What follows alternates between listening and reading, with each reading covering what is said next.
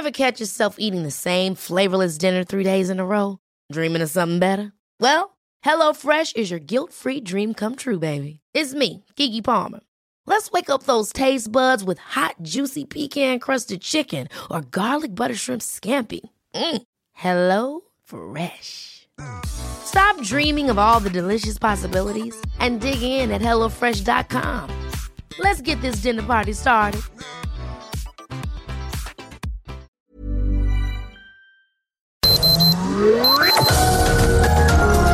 Heraldo Media Group presenta Sergio Sarmiento y Lupita Juárez. Información veraz y oportuna con un toque personal y humano. Por El Heraldo Radio, donde la H suena y ahora también se escucha.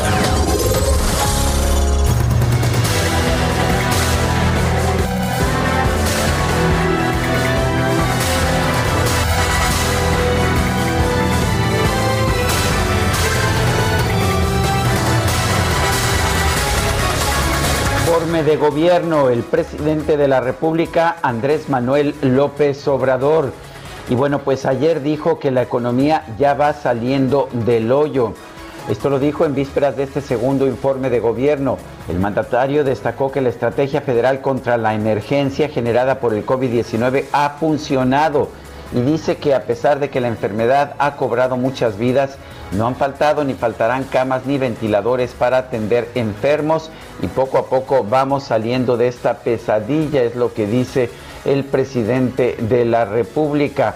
Eh, dijo también en su cuenta de Twitter, estamos enfrentando dos crisis, la sanitaria y la económica, pero el pueblo de México es mucha pieza, ánimo, saldremos adelante. De esta forma se prepara para el segundo informe de gobierno. También ayer, a propósito, sorpresa, el Instituto Nacional Electoral decidió censurar uno de los spots del presidente Andrés Manuel López Obrador con motivo del segundo informe. Es el spot, seguramente usted lo vio, en que dice que no, se, que no nos aproximamos al comunismo y que el Papa Francisco está de acuerdo en dar dinero a los pobres. Son las 7 de la mañana con un minuto. Yo soy Sergio Sarmiento y quiero darle a usted la más cordial bienvenida a El Heraldo Radio. Hoy estamos con mucha sana distancia, Guadalupe Juárez y un servidor. Guadalupe Juárez está ya en la cabina del Heraldo Radio en la Ciudad de México. Yo me encuentro en la ciudad de Mérida, Yucatán, en la hermana República de Yucatán, por supuesto, con el fin de participar en una reunión de trabajo pero pues, ¿qué te puedo decir, Guadalupe Juárez? Aquí mucho calor, vamos a estar a 36 grados, un poquito más que allá en la Ciudad de México. ¿Qué nos tienes esta mañana, Guadalupe Ay, qué rico el calorcito. Y sí, efectivamente, sana distancia esta mañana, mi querido Sergio, una mañana muy importante donde tendremos información de este segundo informe del presidente Andrés Manuel López Obrador, en el que pues ya nos adelantaba, ¿no? El tema del que va a hablar principalmente la corrupción, o por lo menos así va a empezar este discurso. Ayer ya sacaba la banderita blanca, esta que ha sacado en distintas ocasiones para decir que pues ya la corrupción no existe, por lo menos no en eh, los altos niveles de su gobierno, parte de lo que nos ha dicho. Y otro asunto importante el día de ayer, pues ya pues se pensaba que todo estaba listo, planchado, acordado, sin embargo, el acuerdo político entre los coordinadores de los grupos parlamentarios no alcanzó para que el PRI obtuviera la mayoría calificada para presidir la Cámara de Diputados. En una votación de 278 legisladores a favor y 112 votos en contra, 64 abstenciones, principalmente de Morena, se quedaron 25 votos para aprobar la integración de esta mesa directiva encabezada por la diputada priista Dulce María Sauri. A esta sesión, pues asistieron los 454 de los 500 diputados federales y la mesa directiva se quedó con la panista Laura Rojas, quien abrirá el periodo de sesiones del Congreso de la Unión. Además de recibir este día el informe del presidente Andrés Manuel López Obrador, eh, Rojas continúa al frente de la Cámara. Existe la posibilidad de hacer el acuerdo de la nueva mesa directiva por ahí del 5 de septiembre. Y Gerardo Fernández Noroña, bueno, bueno, cómo se puso el día de ayer. Él dijo que pues eh, es el presidente de la Cámara de Diputados en el corazón del pueblo de México. Así lo comentó el legislador. Yo soy presidente de la Cámara de Diputados en el corazón del pueblo de México, es lo que dijo, rechazó la adherencia del PRI. Y bueno, pues ya sabes, el día de ayer no sé cuántas cosas más señaló que ya estaremos conversando esta mañana y por lo pronto, por lo pronto, pues hasta el 5 de septiembre, ¿no? Ya sabremos finalmente cómo quedan las cosas ahí en la Cámara de Diputados. No me digas, Guadalupe, que ya le puedo llamar a mi querido Fernández Noroña, compañero presidente. pues sí, fíjate que sí, es el presidente legítimo, si tú quieres. Legítimo, bueno. En otros temas, cambios ya en el gabinete se están adelantando, se preveían varios cambios, pero estamos empezando a ver algunos ya. Renuncia Víctor Manuel Toledo como secretario del Medio Ambiente, cero van dos. Vale la pena recordar que con anterioridad había renunciado como titular de esta dependencia Josefa González Blanco, ella por utilizar sus influencias para retrasar un vuelo de Aeroméxico. En el caso de Víctor Manuel Toledo se argumentan eh, motivos de salud. Pero vale la pena recordar que Toledo se metió en un lío cuando cuestionó las contradicciones dentro del gobierno actual, dentro de la cuarta transformación, donde dice que hay una enorme lucha de poderes. También se dio a conocer la desaparición de la subsecretaría de gobierno de la Secretaría de Gobernación a cargo del controvertido subsecretario Ricardo Peralta quien seguramente encontrará otro acomodo en el favor del presupuesto. También se da a conocer que la Secretaría de Economía está eliminando la Subsecretaría de Minería, todo esto por supuestas razones de austeridad. Son las 7 de la mañana con 6 minutos.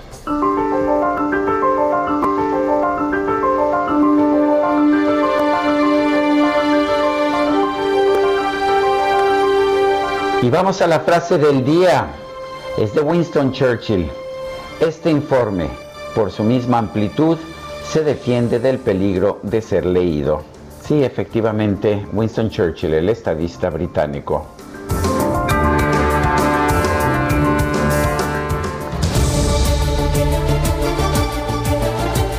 Y las preguntas, ya sabe usted que nos gusta preguntar. Ayer precisamente temprano en la mañana hacíamos la siguiente pregunta. ¿Debe hacerse una consulta popular antes de enjuiciar a los expresidentes que hayan cometido delitos? Nos contestaron que sí, 5.3%, no 93.5%, no sabemos 1.3%. Y esta mañana temprano, temprano ya coloqué en mi cuenta personal de Twitter, arroba Sergio Sarmiento, la siguiente pregunta. En este día del segundo informe, ¿piensa usted que el desempeño del gobierno ha sido bueno? Nos dice 4.8%, malo 91.1%, regular 4.2%. En 31 minutos hemos recibido 2.015 votos. Las destacadas del Heraldo de México. Bueno, y en las destacadas del Heraldo con Itzel González en este primer día del mes de septiembre. Itzel, ¿cómo te va? Lupita, Sergio, amigos, muy buenos días. Excelente martes, martes primero de septiembre, ya rumbo a Hermosillo, donde a partir del día de hoy nos escuchamos por el 93.1 de FM y con muchísima información también que se va a publicar en el Heraldo de México. Así que, ¿qué les parece si comenzamos con las destacadas? En primera plana, ex rector en Hidalgo detienen a Sosa Castellán por fraude. La unidad de inteligencia financiera detectó cuentas irregulares con más de 150 millones de dólares a nombre del patronato de la Universidad Autónoma del Estado, que Sosa titula. País, mesa directiva, Morena y PT meten freno al PRI, aunque cuatro diputados del PRD se sumaron al tricolor para tener más integrantes que el PT, en la votación no alcanzaron la mayoría. De México, iglesia allanada y con daños tras un incendio y dos rebrotes, el templo de la Santa Veracruz sufrió daños considerables. El recinto ha estado cerrado durante dos años. Estados, contingencia económica, pandemia daña sectores primarios. Industrias como acuícola, floricultura y ganadería sufrieron un desplome en sus ventas en los primeros seis meses del año. Orbe, Donald Trump se aferra a hacer visita a la población de Wisconsin, teme que su presencia avive la violencia, pide reconsiderarlo. Meta, Lionel Messi, lujo de cuidado Manchester City y PSG clubes que pretenden a la pulga deben cuidar el fair play financiero.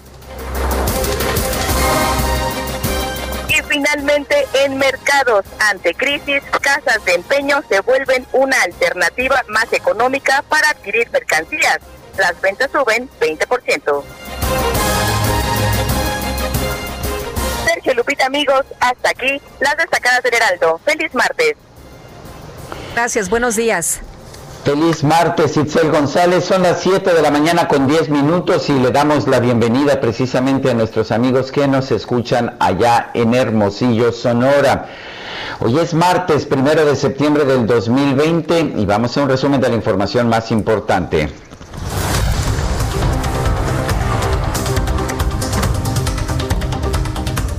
Este lunes, la Junta de Coordinación Política de la Cámara de Diputados acordó que la planilla para integrar la nueva mesa directiva será encabezada por la diputada del PRI, Dulce María Sauri, como candidata a la presidencia, luego de que cuatro legisladores del PRD se integraron a la bancada priista para que fuera reconocida como la tercera fuerza política de San Lázaro. Y durante la votación del Pleno, la propuesta no logró la mayoría calificada, por lo que la actual mesa directiva va a continuar en funciones hasta el 5 de septiembre, cuando se realice una nueva votación.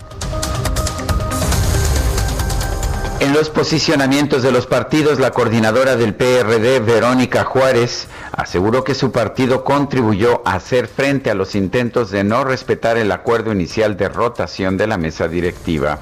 Es por ello que el grupo parlamentario del PRD contribuyó a hacer frente a las intentonas impositivas y generó las posibilidades para garantizar que el acuerdo inicial tuviera puntual cumplimiento. No obstante, debemos señalar que el teatro del que hemos sido testigos, orquestado para secuestrar las instituciones, no hizo más que desprestigiar a este órgano legislativo.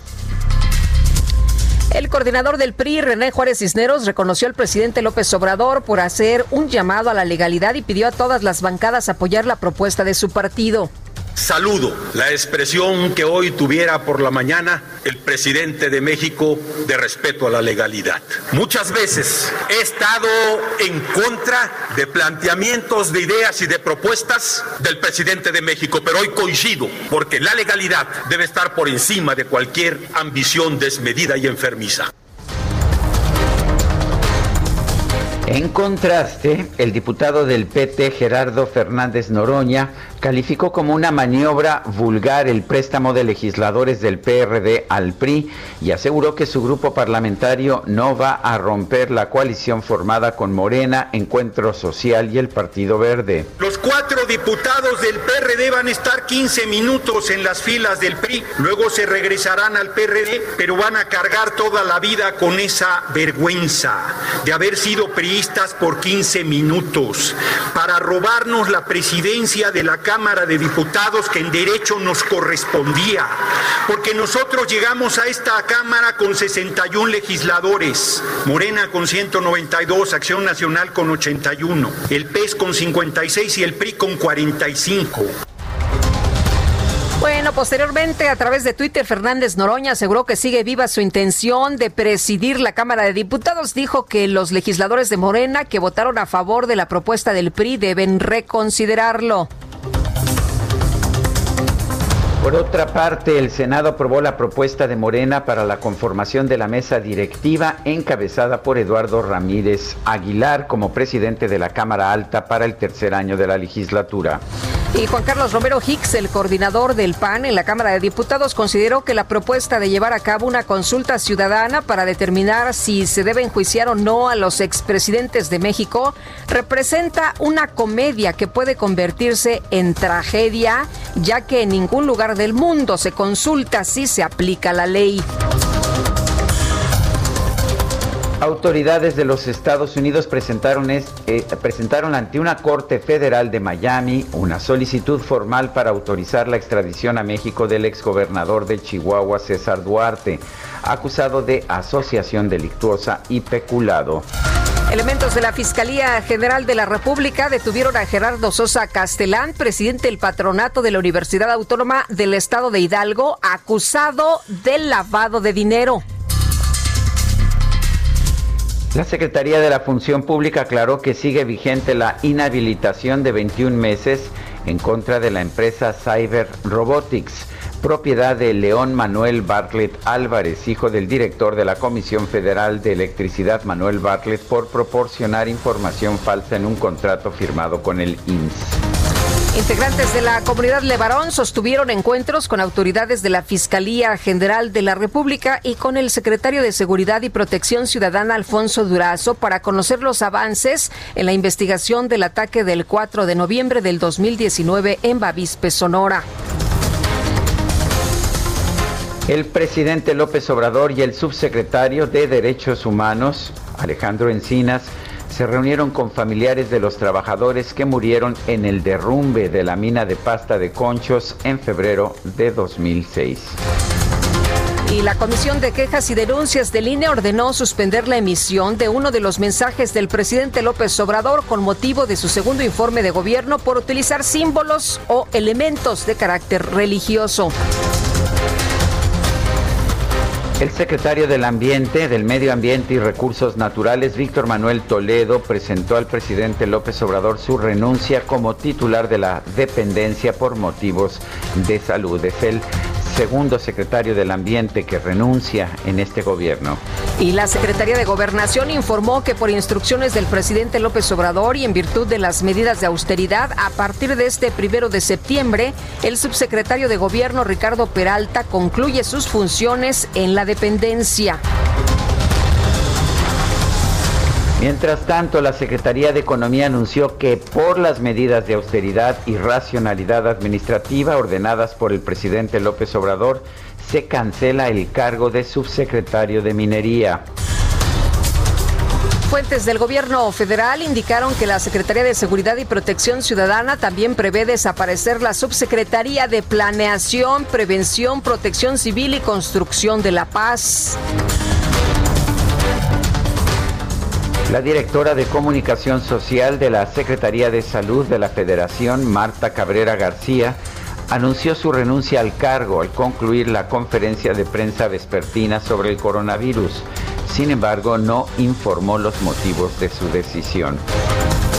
El director general de epidemiología, José Luis Salomía, informó que en México hay una reducción del 8% en el registro de casos estimados de COVID-19, 11% menos pacientes recuperados y 53% menos muertos. Para el día de hoy, la tendencia descendente entre la semana 33 y 34 es de un menos 8% y igual que la semana pasada, vamos a estar dando un seguimiento muy puntual para ver esa tendencia descendente que tanto se mantiene también para esta semana, viendo que ya en la semana pasada habíamos tenido la presentación de una, de una meseta.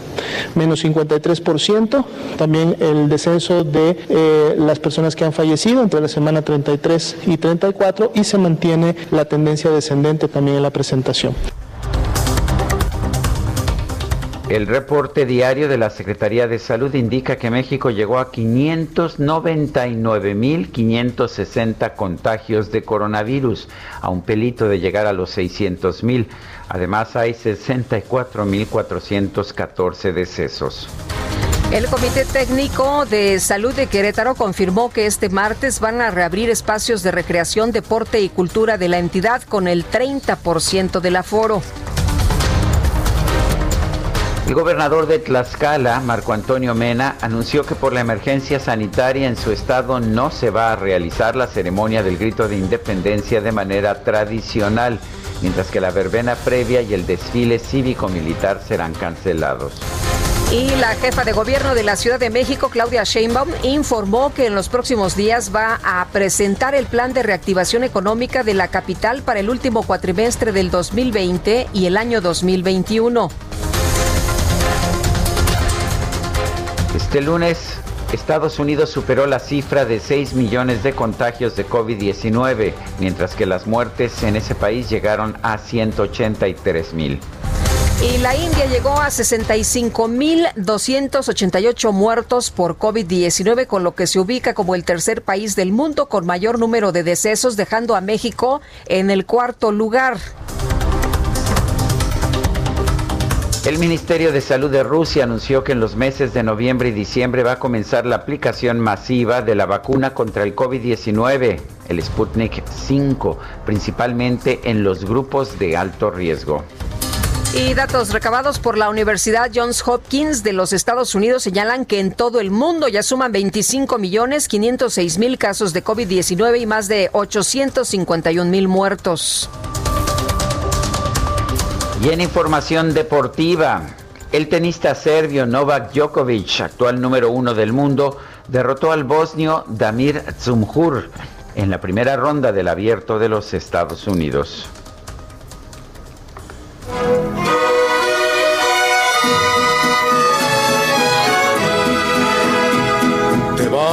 porque yo quiero que te vayas. A la hora que yo quiera te detengo. Yo sé que mi cariño te hace falta. Porque quieras o no, yo soy tu dueño. Yo quiero que te vayas por el mundo.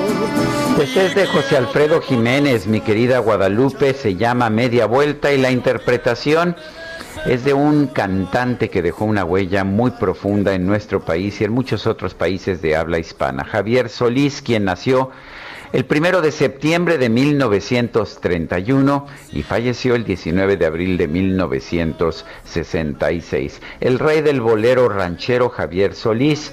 ¿Te parece que lo escuchemos esta mañana, mi querida me Guadalupe? Me gusta, me gusta mucho la idea y además una voz sensacional, Javier Solís. Qué maravilla estarlo escuchando esta mañana, además, donde empezamos los festejos patrios, ¿no? Pues con Javier Solís, ¿qué más podemos hacer, verdad?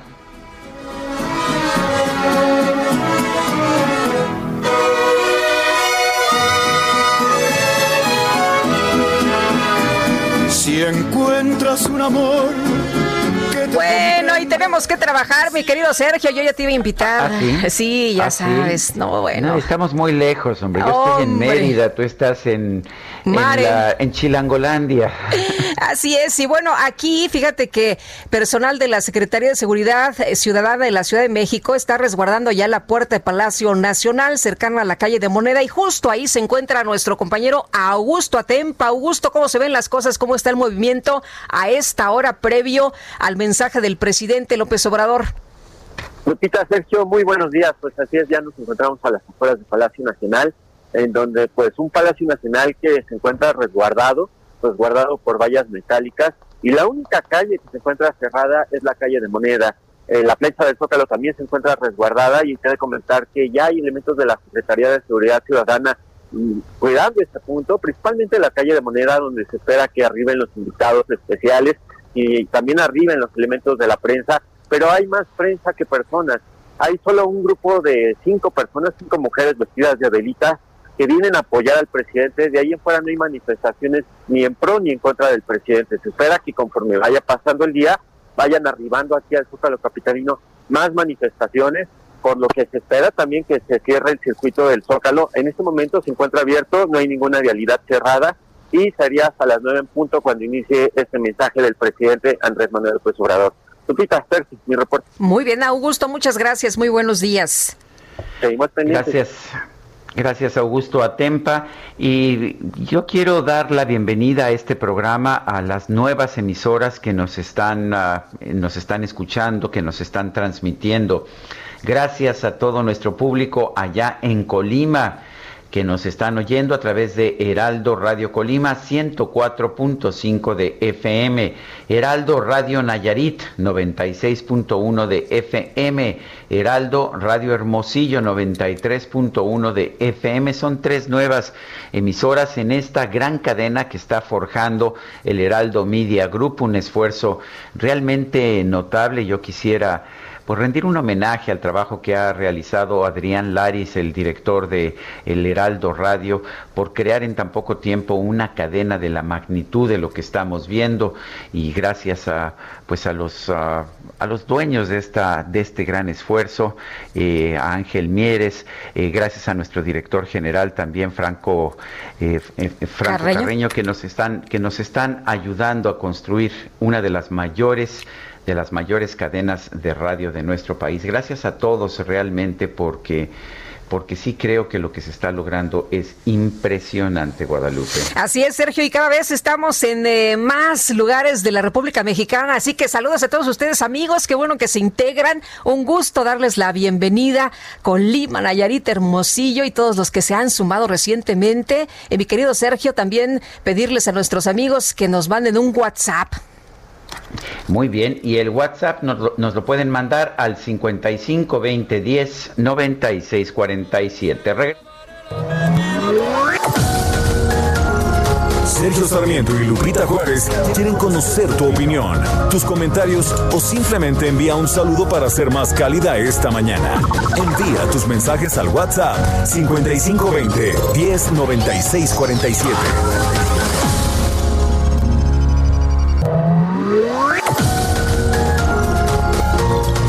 Con Sergio Sarmiento y Lupita Juárez por El Heraldo Radio.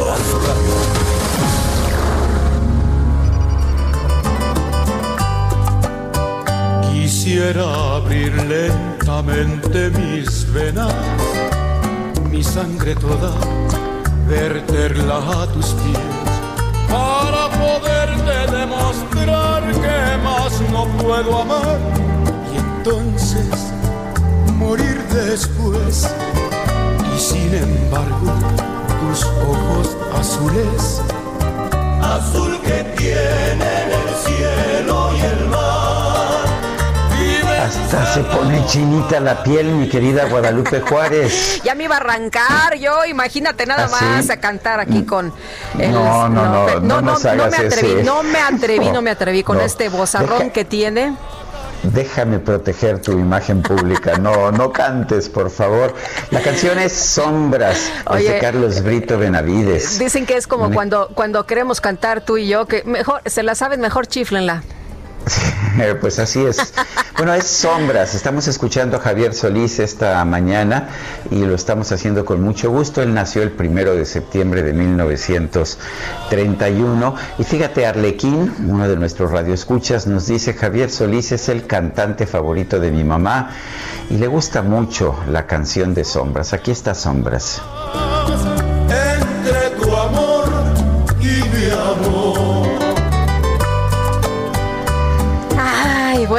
Sergio y Lupita, buen día. Dice, no conozco Mérida. Que te vaya muy bien, Sergio. Atentamente, Evangelina una hermosa ciudad, Mérida, la gente también maravillosa y la maestra Claudia Álvarez Cuesta nos dice que se oye muy bien, que se oye muy bien la voz como si estuviera ahí contigo, Guadalupe, ¿cómo la ves? Se oye muy bien, efectivamente, nuestros eh, compañeros aquí en la operación y nuestro ingeniero nos dicen así con el dedito, bien, muy bien, eh, el pulgar hacia arriba. Hola, excelente día para todos, los saludo desde Tequisquiapan, Querétaro, un abrazo, adivinen quién soy. Me imagino que Patricia. La de todos los días. Exacto. Bueno, y buen día, tristemente aún la mayoría creen los dichos y no en los hechos. Eh, la gran tragedia nacional, Rodolfo Contreras. Y bueno, vamos con, ah, vamos con información. Hoy el presidente de la República, Andrés Manuel López Obrador, va a dar su segundo informe de gobierno. ¿Qué temas podría destacar? ¿Qué podemos esperar? Luis Estrada es analista y director general de Spin Toller de Comunicación Política. Luis Estrada, buenos días. Gracias por tomar nuestra llamada. ¿Qué tal? Buenos días, Lupita, Sergio. Gracias por la invitación. Qué gusto saludarte. Buenos días. Eh, Luis, ¿qué podemos esperar? Se dice que corrupción va a ser el tema de fondo, el tema principal. ¿Qué nos puedes decir? Bueno, pues hay una hay una máxima en las encuestas que dice que lo que tienes que observar es la tendencia y no el dato puntual. Y el presidente López Obrador ha dicho en todos y cada uno de sus informes, que son, ya sabemos, trimestrales, una réplica de lo que va diciendo en las conferencias mañaneras, que quienes las vemos todos los días pues vamos viendo poco cambio eh, todos los días y que en estos informes se recupera muy buena parte de lo que dicen las conferencias, pues entonces hoy no tendremos por qué esperar algo diferente. Y entonces, si observamos qué es lo que dicen las conferencias, la palabra corrupción es la más mencionada, la menciona en promedio nueve veces por conferencia, pues entonces hoy hablará de corrupción.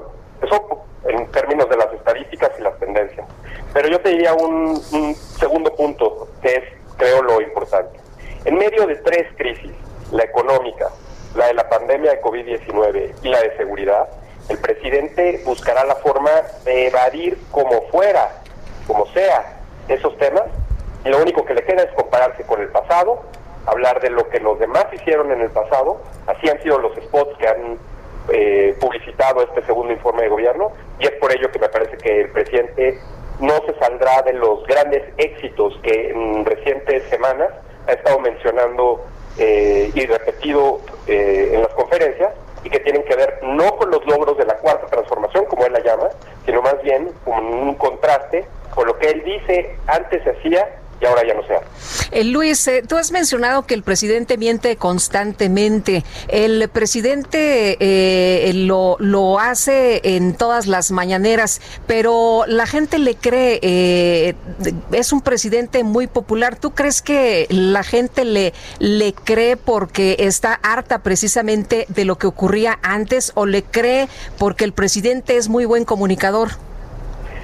Bueno, yo me parece que no, no tiene que ver por el lado de la credibilidad de la gente. En efecto, el presidente ha dicho más de 33 mil afirmaciones que no se pueden probar, que son falsas o que de plano no se pueden comprobar en este momento, promesas, compromisos. Más de 33 mil, solo en las conferencias de lunes a viernes, en 20 meses de gobierno. Para darnos una idea, The Washington Post le ha contado a Donald Trump más de 20 mil en casi cuatro años de gobierno, en todos sus eventos, incluyendo Twitter. Entonces el presidente López Obrador ya lo superó por mucho, no solo en números, sino también en tiempo, porque pues lleva una, una tercera parte de lo que el presidente Donald Trump lleva. Estas mentiras o afirmaciones que no se pueden probar, dependiendo, las ha repetido no solo en las conferencias, las repite en sus mítines, las repite en sus spots. Nosotros ayer contamos en los spots que promocionan el informe del presidente 30 afirmaciones que no se pueden probar, incluyendo una muy importante, nada más para que quede clara. El presidente dice y se sube al avión presidencial y dice que el 15 de septiembre se va a rifar el avión. Y eso no es verdad. El avión no se va a rifar. Y el presidente lo dice en un spot al de alusión a su informe presidencial. Entonces, cuando el presidente tiene toda esta gama de afirmaciones que no se pueden probar, pensaríamos que entonces la gente es o le cree o es engañada o algo así, pero creo que tiene que ver con un punto que enlaza estos dos y es muy poca gente ve las conferencias de prensa del presidente López Obrador. Muy poca gente. Ellos dicen, el gobierno, que lo ven millones de personas, pero nunca han mostrado ni rating, ni share, ni ningún tipo de medición. Y, seamos honestos, previo a la pandemia, de 7 a 9 de la mañana, pues todo el mundo está oyendo otra cosa, va a la escuela, escucha las noticias, eh, se viste, se baña, eh, lo que ustedes quieran, pero no se sientan a tomar un café para ver la conferencia. Entonces, en realidad, lo que se absorbe en las conferencias se pasa a través de los medios de comunicación y eso, lo que llega a través de los medios de comunicación es lo que puede ser importante para la gente, pero no necesariamente algo que, que le crean. Y por último, en la aprobación, presidente ha perdido entre 20 y 30 puntos porcentuales en prácticamente todas las encuestas a partir de enero de este año, en buena medida, no solo por el desempeño del año pasado que eh, provocó una recesión económica y la economía es lo más importante para la gente, sino especialmente por el manejo de la crisis de la pandemia de COVID-19. ¿El, el segundo mejor presidente del mundo? Exacto. El presidente dice justo, eso es lo que tiene que presumir, pues ahí el, el, el, el halago en boca propia es vituperio. El presidente no, ni siquiera en su spot donde dice que el 70% lo está apoyando, no muestra el dato concreto ni la encuesta que lo dice, obviamente son propias, pero pues son propias, él puede decir que tiene 90% y pues habrá que creerle. Entonces, Pe- Pero Luis, sigue, sigue teniendo un, un buen nivel de popularidad de 54, 56%, 57%, dependiendo de la encuesta. Sigue siendo bastante positivo, ¿no? pero mira, Sergio, yo creo que hay, hay que tomar en cuenta un factor y a eso es a lo que iba. El presidente empezó con 80% de popularidad y Eso empieza desde ese nivel, en buena medida porque fue electo con el 53%. Que hoy esté en el 50, 52, 54, 56, entre 50 y 55, si quieres dejarlo así, es o muestra que está en su piso. Quienes lo apoyan son en la proporción que votaron por él.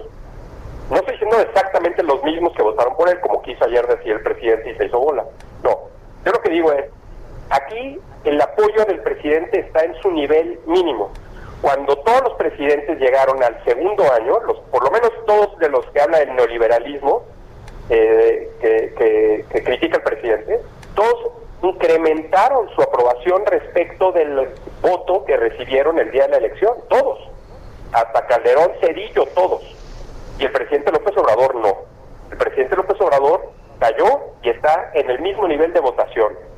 Puede ser mucho, puede ser poco, pero ese es el nivel y eso es con lo que se debe de medir.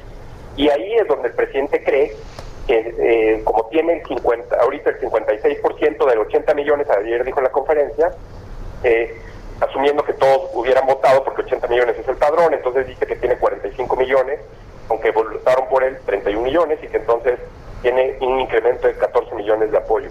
Y el presidente llega con esos cálculos eh, eh, pues muy ligeros al próximo año y aparte sigue sin atender y tomar responsabilidades de las crisis y por tanto el liderazgo, las cuentas no le van a salir bien el próximo año. Eh, COVID y crisis económica que también mencionabas tú al principio de esta conversación, Luis, él nos decía ayer, el presidente López Obrador, que va pasando la pesadilla de la pandemia y que en lo económico nos ha ido mejor. Eh, ¿Cómo ves tú esto? Fíjate, hay un dato, Lupita, muy importante. Con la mención de ayer, que dijo que ya estábamos saliendo de la pandemia, se suman 27 veces que ha dicho en las conferencias que vamos saliendo de la pandemia, 27. Y la primera vez la dijo el 3 de abril, cuando apenas iban mil fallecidos y diez mil eh, contagiados.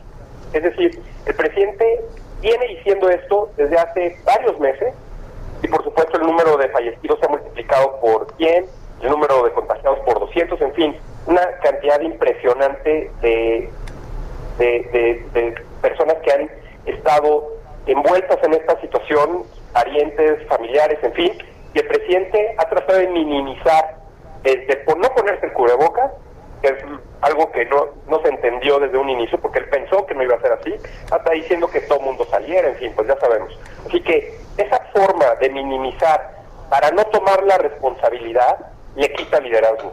Hemos visto otros presidentes, gobernadores, alcaldes en otras partes del mundo que han tomado la responsabilidad, se ponen cubrebocas, eh, eh, generan políticas que eh, obligan a la gente de alguna forma a también hacerse corresponsables y estas ciudades han salido mucho más rápido de lo que está saliendo México. El presidente dice que la curva ya se aplanó, pero luego cuando le preguntaron qué era eso, aplanar la curva, entonces dijo, bueno, comparado con el peor escenario posible, estamos bien. En fin, creo que esa parte el presidente nunca tomó la responsabilidad y por tanto nunca tomó el liderazgo. Tan fácil que hubiera sido, que lo hubiera hecho, hoy sus números seguro estarían más arriba del 56%, que repito, es la base misma con la cual fue electo. Y en el caso de la economía es igual. El presidente está tratando de utilizar y de escoger algunas de las eh, cifras que él cree que benefician para su argumento de decir que ya salimos, cuando apenas esto va a empezar. Los datos hasta el Banco de México, que él ha criticado ya, implican una pérdida de doble dígito y el presidente se, se, aboca a decir que el crecimiento no es una cifra relevante, que lo más importante es la felicidad. Yo les puedo decir que la economía es uno de los factores, si no es que el factor más importante de aprobación de un presidente y también uno de los factores más importantes por los cuales las personas votan en las elecciones intermedias, en las que siempre el partido del presidente pierde votos. Entonces, si el presidente le calcula mal, repito nuevamente, si no hace bien sus cálculos en términos de tomar la responsabilidad, de tomar el liderazgo y hacer y tomar acciones que aceleren el crecimiento y que beneficien a la economía mexicana y también que nos ayude a salir más rápido del asunto del tema COVID. Ayer el subsecretario López Gatel dijo que en octubre ya vamos a estar todos en verde. verde. Bueno, creo que toda esa expectativa no le va a alcanzar y va a ser un problema. Y por lo menos lo que no ven en Palacio Nacional me parece es que estar lidiando con un control de daños permanente por promesas que ellos mismos se autoimponen, los distrae de hablar de lo que realmente importa para ellos, me parece que es los avances de la llamada por ellos mismos cuarta transformación. Yo quiero agradecerte, Luis Estrada, el haber conversado con nosotros esta mañana. Al contrario, Sergio Lupita, muchas gracias, muy buenos días. Igual para ti, Luis, muchas gracias, buen día también. Y ayer en la conferencia de prensa, el presidente López Obrador señaló que estábamos saliendo de la crisis económica en el país. ¿Cuál es el balance en materia económica hasta este momento? Vamos a conversar con José Luis de la Cruz, director del Instituto para el Desarrollo Industrial y el Crecimiento Económico, a quien como siempre saludamos con mucho gusto. ¿Qué tal? Muy buenos días. Muy buenos días, muchas gracias por la invitación. Gracias, José Luis. El presidente nos dice que ya vamos saliendo, que se van a crear 150 mil nuevos empleos nada más en los proyectos macro que él tiene. Eh, nos había prometido anteriormente dos millones de empleos después de recuperar los que se perdieran. ¿Tú cómo ves estas promesas y cómo ves esta situación de la economía? Eh, bueno, yo eh, pondría sobre la mesa dos elementos que la semana pasada se dieron uno por parte de Banco de México, en donde plantea un escenario en donde existe la posibilidad, poco probable, pero existe, de que el país caiga hasta 12.8% este año, aunque lo más probable es que el retroceso sea de 8.8%.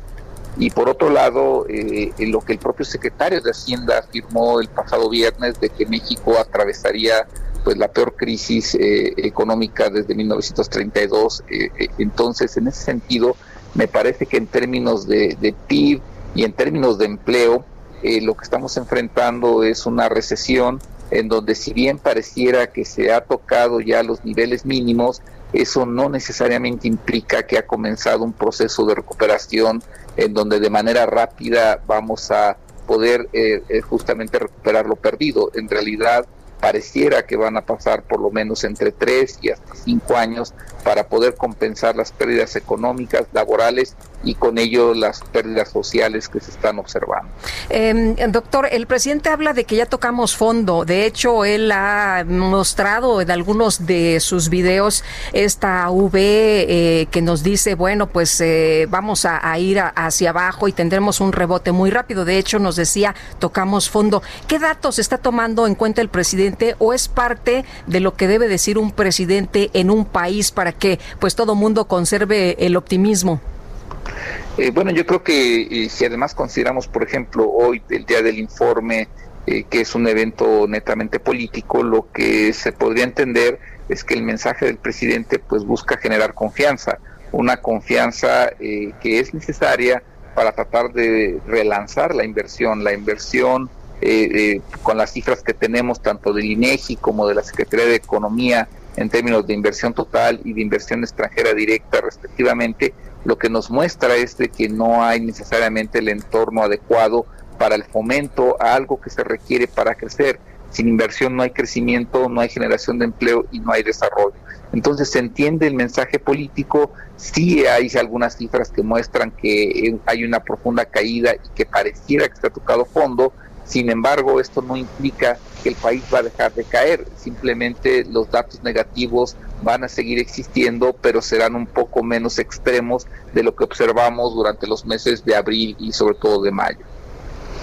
¿Qué tan importantes son, José Luis, los proyectos favoritos del presidente, el tren Maya, la refinería de Dos Bocas, el aeropuerto Felipe Ángeles? ¿Qué tanto pueden generar un impulso a la economía? Bueno, yo creo que aquí hay dos elementos eh, importantes a considerar. El primero es de que si bien estos proyectos tienen algunos efectos positivos en los estados donde se están ejecutando, Tabasco, Campeche, eh, eh, el propio Estado de México y la península de Yucatán, pues es muy claro que su impacto es acotado, es decir, eh, hay aquí el elemento de que esos programas, esos planes fueron diseñados antes de la crisis, es decir, los 150 mil empleos asociados a los mismos, pues en realidad estaban eh, planificados antes de eh, la pérdida de empleos que se observó por el COVID-19. Entonces, en ese aspecto me parece que pues son positivos, pero su alcance es moderado ante la magnitud de la recesión que, pues reitero, de acuerdo a la Secretaría de Hacienda, pues es la más grave en prácticamente 100 años. seguimos siendo un país atractivo para la inversión luego de pues eh, algunas acciones que ha emprendido el gobierno, por ejemplo, en materia energética. Eh, bueno, sin lugar a dudas que hay aquí un aspecto de, desconfianza que se ha generado en los últimos meses.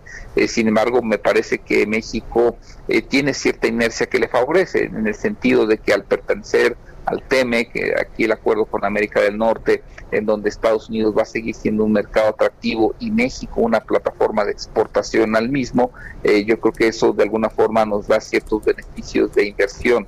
sin embargo, también es muy claro que eh, no necesariamente se está aprovechando todo el potencial que se tendría para eh, explotar el TEMEC, para explotar las inversiones europeas, asiáticas que tendrían que venir para eh, lanzar exportaciones desde México y también para tratar de aprovechar este proceso de sustitución que se está implementando en donde algunas empresas buscan salir de Asia para venir a otros lugares del mundo, entre ellos México. Yo creo que ahí la confianza tendría que ser fundamental para explotar esas posibilidades. José Luis, el mes de junio vimos un rebote en el IGAE, que es una especie de indicador adelantado del PIB. ¿Es señal eso de que ya tocamos fondo? Eh, yo creo que eh, hasta cierto punto sí, porque el fondo fue muy profundo, pero el dato del IGAE en el mes de, de junio comparado contra junio del año pasado siguió siendo negativo, una caída de 14%. ¿Esto qué implica? De que si bien comparado con los meses eh, más duros de la recesión, abril y mayo, pareciera que junio tuvo un mejor desempeño, en realidad eh, eh, cuando se le analiza en función de lo que ocurrió el año pasado, pues vemos que la economía sigue cayendo. Y en ese sentido, pues yo reiteraría que lo que justamente vamos a observar en los siguientes meses es de que las tasas anuales de crecimiento siguen en terreno poco favorable, aunque ya, digamos, con menor caída respecto a lo que ocurrió en el segundo trimestre del año. En eh, los spots eh, que hemos escuchado recientemente en los últimos días, eh, doctor, el presidente señala que su relación con los empresarios es buena, solo con los corruptos no. Em, la, ¿cómo, ¿Cómo ve usted esta, esta situación, esta relación del presidente con los empresarios mexicanos?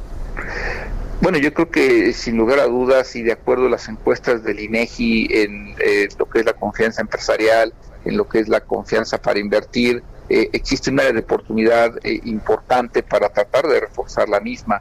ha sido pública las discrepancias que se han llegado a tener por temas como el que señalabas, por ejemplo, la parte energética, y en ese aspecto creo que sí habría que tener un trabajo más estrecho para tratar de alinear inversión pública y privada y con ello acelerar el crecimiento porque sin lugar a dudas la inversión muestra el estado latente que hay en confianza empresarial. Muy bien, pues doctor, como siempre apreciamos mucho el que pueda platicar con nosotros. Gracias por la invitación, muy buenos días. Hasta luego, es José Luis de la Cruz, director del Instituto para el Desarrollo Industrial y el Crecimiento Económico. En los dos primeros años del gobierno del presidente López Obrador, 21, 29 funcionarios han renunciado a sus cargos. Y teníamos en la línea telefónica Nayeli Cortés, me dicen que ya no está, aparentemente se nos perdió la, eh, la llamada, pero vamos, vamos con Paris Salazar, si te parece bien. Y, sí, vamos con, con Paris Salazar. Adelante, Lupita. La Secretaría de Gobernación dio a conocer que derivado del decreto por el que se ordena la desaparición de 10 subsecretarías del gobierno federal, la subsecretaría de gobierno desaparece de la estructura y bueno, pues ayer ya hubo despedidas. Paris Salazar, ¿qué tal? Muy buenos días. Buenos días, Lupita, Sergio, amigos del Heraldo de México. Así es, y es que a partir de este martes desaparece de la estructura de la Secretaría de Gobernación la Subsecretaría de Gobernación, que desde mayo de 2009 estaba a cargo de Ricardo Peralta. A través de su cuenta de Twitter, la dependencia confirmó que por las medidas de austeridad decretadas por el gobierno federal y por instrucciones del presidente Andrés Manuel López Obrador, a partir de este 1 de septiembre, el subsecretario Peralta concluye sus funciones en este cargo.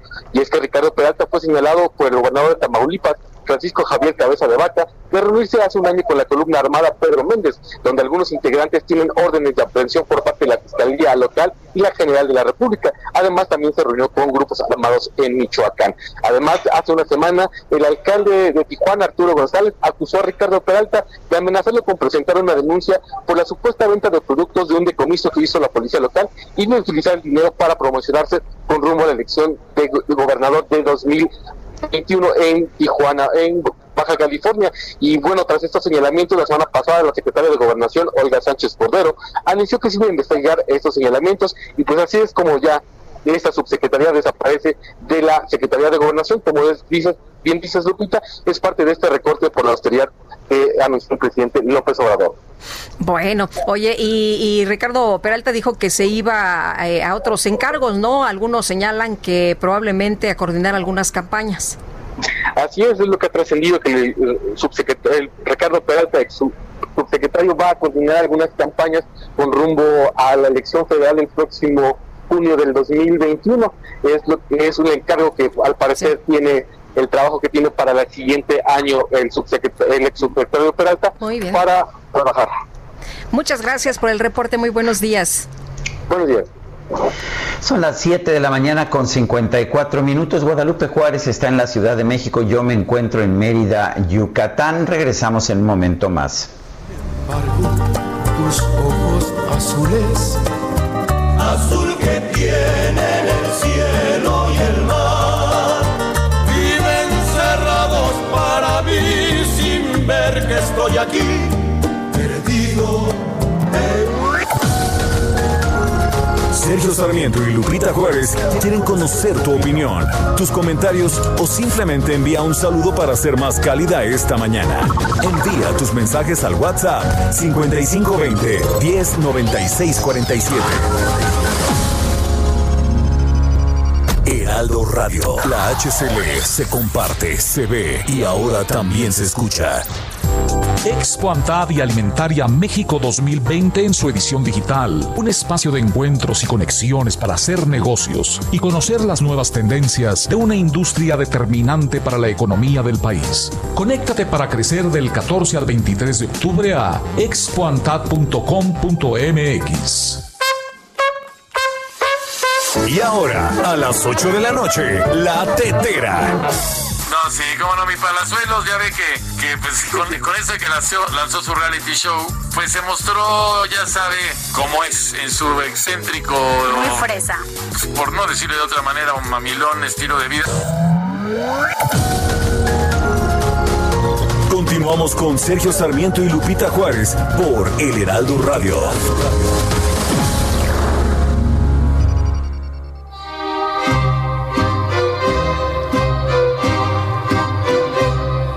No sé qué tienen tus ojos, no sé qué tiene tu boca, que domina mis antojos y a mí sangre vuelve loca.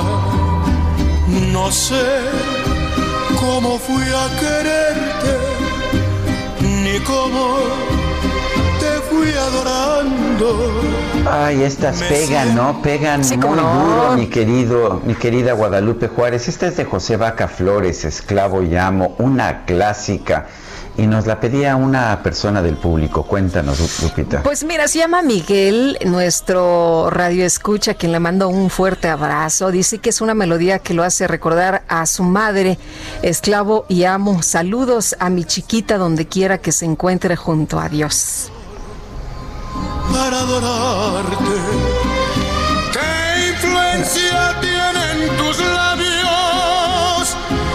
Ay, hasta pena me da, me da intervenir. Bueno, dice otra persona del público, buen día Lupita y Sergio, un abrazo por su excelente trabajo. Los saludo desde Ciudad del Carmen, Campeche, ya trabajando desde las 6.30 de la mañana porque vienen tiempos de vacas flacas.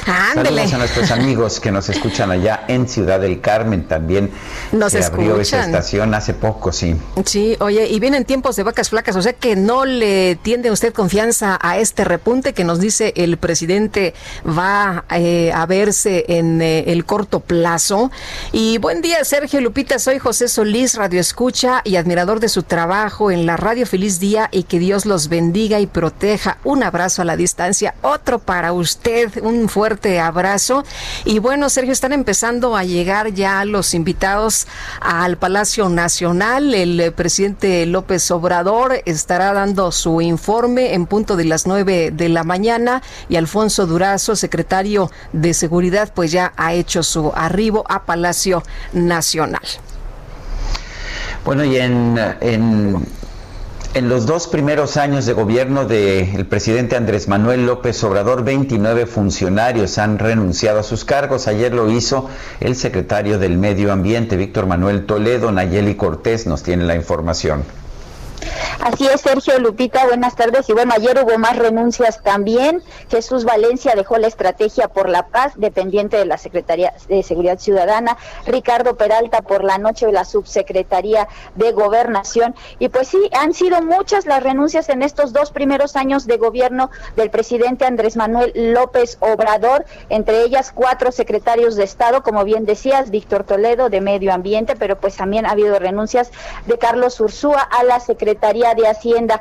Eh, las renuncias generalmente se han presentado según los argumentos que los funcionarios han proporcionado a través de cartas difundidas a través de sus redes sociales, pues son la austeridad y también las diferencias entre miembros del gabinete. Por ejemplo, en el caso de austeridad, Germán Martínez, quien dejó la dirección del IMSS, aseguró pues que no podía con los recortes y que además tampoco estaba de acuerdo con ser, lo dijo textual, florero para que otras dependencias intentaran decidir en su en la dirección del instituto. Y pues bueno, en cuanto a las diferencias entre el gabinete, pues Carlos Ursúa también, que era el secretario de Hacienda, llegó a manifestar diferencias con el jefe de la oficina de la presidencia, Alfonso Romo, y pues finalmente quien termina dejando el gabinete, pues es Ursúa. Vamos a ver en el siguiente año de gobierno, pues hasta dónde llegan los números en las renuncias, a las que también se sumaron eh, funcionarios de organismos, en la mayoría de los casos, como la Comisión Reguladora de Energía y también la Comisión de Hidrocarburos, donde sus comisionados pues empezaron a renunciar a sus cargos antes incluso de que vencieran sus periodos, justo a raíz de sus diferencias sobre el cómo conducir la política energética con el gobierno actual. Es el reporte que tenemos, Sergio y Lupita. Nayeli Cortés, muchas gracias. Buenos días. Buenos días. ¿Y dónde quedó el acuerdo, Sergio, de la Junta de Coordinación Política para que la diputada Dulce María Sauri presidiera la mesa directiva en la Cámara de Diputados? Vamos a platicar precisamente con Dulce María Sauri. ¿Qué tal? ¿Cómo estamos? Buenos días. Buenos días, Lupita. Buenos días, Sergio. Hola, Dulce María. Fíjate que estoy en Mérida. Yo sé que conoces bien la ciudad. O sea, siempre que vengo aquí pienso en ti. Pero bueno, tú estás en la, en la Ciudad de México, eh, ya, te ya, te iba yo a decir compañera presidente, como dice Fernández Noroña, pero ¿qué pasó? Pues una situación que eh, era previsible, aunque no deseable. El día de ayer, la planilla de 12 integrantes de la mesa directiva encabezados por, por mí, no alcanzó la mayoría calificada, es decir, las dos terceras partes de los votos de los diputados presentes. Y esto significa, de acuerdo a la ley orgánica de la Cámara de Diputados, que Laura Rojas prolonga su presidencia hasta el 5 de septiembre. Eh, Dulce María, veíamos ayer a un eh, Fernández Noroña, pues muy eh, mm, desencajado, ¿no? Y, bueno, no nada más eso, sino también en el discurso decía que sería un error entregarle la Cámara de Diputados a quienes calificó como una pandilla de criminales. Hasta dijo que, pues, advertía que la seguridad del presidente estaría comprometida. ¿Cómo lees tú todo esto? ¿Cómo escuchaste tú estas declaraciones? ¿Cómo las recibiste? Es justamente ese discurso es el que no podemos permitir que se instale en la Cámara de Diputados. El discurso de la intolerancia, de la descalificación, del enfrentamiento y el odio. Eh, al contrario, debe de imperar la pluralidad, el respeto entre pares, la capacidad para construir acuerdos y de esa manera promover una mejor legislación. Hoy, eh, eh, en, las intervenciones del día de ayer, vimos el agua y el aceite. El aceite, permítame decirle, pues fue la intervención del diputado del Partido del Trabajo, el discurso de la intolerancia. Y el agua, la transparencia, la claridad, fue la intervención de René Juárez, el coordinador del grupo parlamentario del PRI. Y esto, final de cuentas, son dos visiones de país dos visiones también de hacia dónde queremos que se conduzca la sociedad mexicana para que resuelva sus problemas. El encono y la descalificación, la ira, eh, procurar el odio social como una manera para poderse entronizar y significarse políticamente, no augura nada bueno, más que a la persona que lo promueve tal vez y momentáneamente. Dulce María, ¿tú crees que puedan obtener ustedes el 5 de septiembre el número de votos necesarios para presidir la Cámara? Vamos a trabajar en ello, porque el escenario alterno simplemente no existe. No hay previsiones de ninguna naturaleza, ni en la Constitución, ni en la ley orgánica del Congreso de la Unión, de qué puede pasar después del 5 de septiembre si la Cámara de Diputados no tiene nueva mesa directiva. Entonces, el país no merece que generemos las y los diputados un problema de constitucionalidad en uno de los poderes de la Unión, simple y llanamente porque el encono, la descalificación, eh, se entronicen. Eh, yo creo que tenemos los medios, eh, la capacidad política para llegar a los acuerdos y conseguir la mayoría calificada. Eh, Dulce María, eh, si me permites otro tema, hoy es el eh, informe del presidente Andrés Manuel López Obrador. ¿Qué esperas de este informe? esperaría pues auténticamente un rayo de esperanza para el futuro porque el presente no tiene nada, nada en el que nos aliente. Las cuentas de este que es el segundo informe, pero para efectos de los informes del presidente de la República es el sexto porque recordemos que ha tratado con una regularidad casi trimestral de dar informes, así lo ha llamado él. precisamente con la entrega el día de hoy se activa el mecanismo constitucional para revisar el informe por parte de las cámaras.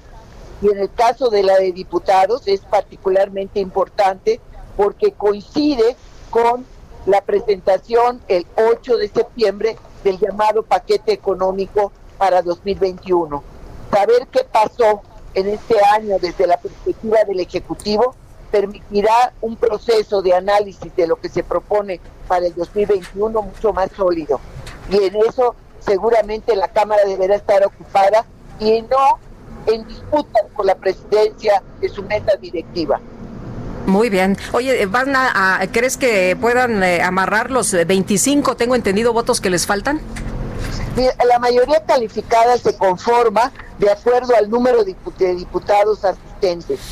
Eh, el día de ayer hubo una cantidad que exigía que fueran 303 votos a favor. Casi los arañamos, pero yo veía en el tablero cómo se iban formando. Lamentablemente casi en el último minuto el coordinador de los diputados de Morena, Mario Delgado, votó en abstención y hubo un número de como una veintena de diputados de Morena que habían votado a favor, que cambiaron el sentido y votaron también en abstención. Entonces eso, yo diría que si el diputado Mario Delgado hubiera votado a favor de la planilla que él mismo eh, aprobó como coordinador de Morena, junto con seis de los otros coordinadores, solo el, PT estuvo en contra, pues hoy estaríamos con el tema de la mesa directiva de la Cámara de Diputados resuelto y estaríamos, eso sí, metidos de lleno en, la, en trabajar para la solución de los problemas del país y de las familias mexicanas. Muy bien, pues Dulce María, como siempre apreciamos mucho que puedas platicar con nosotros. Buenos días. Buenos días y mucho gusto a ambos. Gracias, igualmente, Dulce María Sauri, diputada federal. Son las 8 de la mañana con 11 minutos.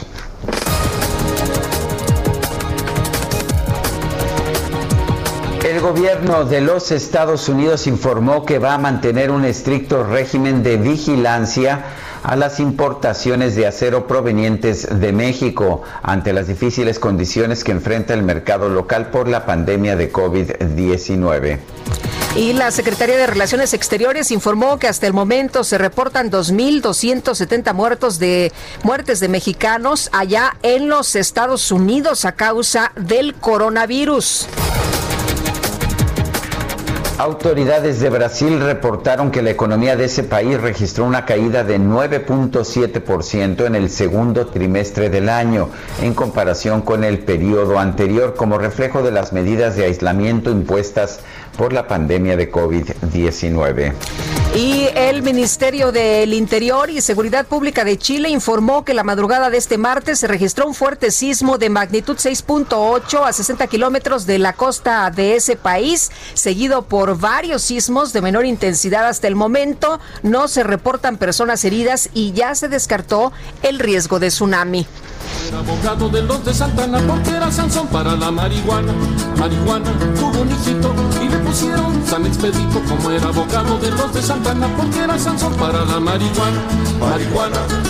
Bueno, yo he visto plantas de marihuana en muchos lugares del mundo, mi querida Guadalupe, pero este lunes creo que sí vimos una situación ya pues un poquito distinta.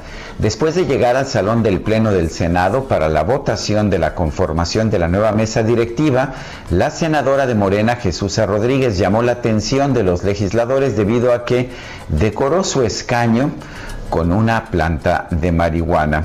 Con esta acción, la legisladora busca reiterar su respaldo al uso lúdico y medicinal de la cannabis, aunque pues hay un pequeño detalle. La marihuana es ilegal y la senadora pues la desplegaba sobre su escritorio. ¿Cómo ves, Ay, lo bueno de tener fuero, ¿no? Fíjate.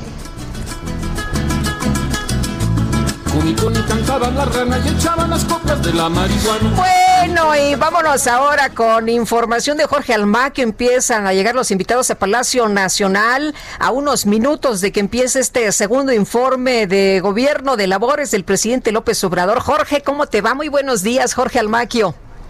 ¿Qué tal, Lupita, Sergio, amigos? Muy buenos días. Efectivamente, nos encontramos aquí en Palacio Nacional, en donde empezaron a llegar los invitados especiales y los integrantes del gabinete presidencial para ser partícipes en este segundo, segundo, oficialmente segundo informe de gobierno del presidente Andrés Manuel López Obrador.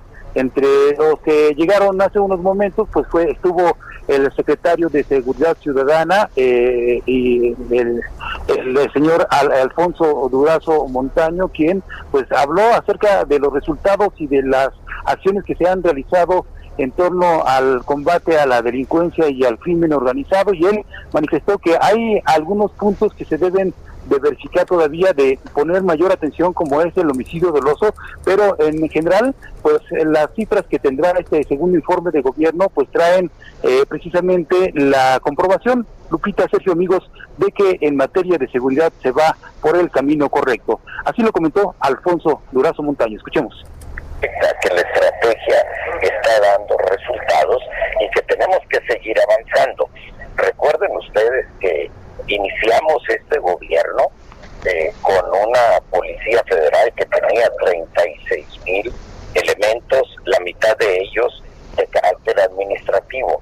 Y en ese tiempo hemos eh, construido las instituciones imprescindibles para ser exitosos en el combate a la inseguridad.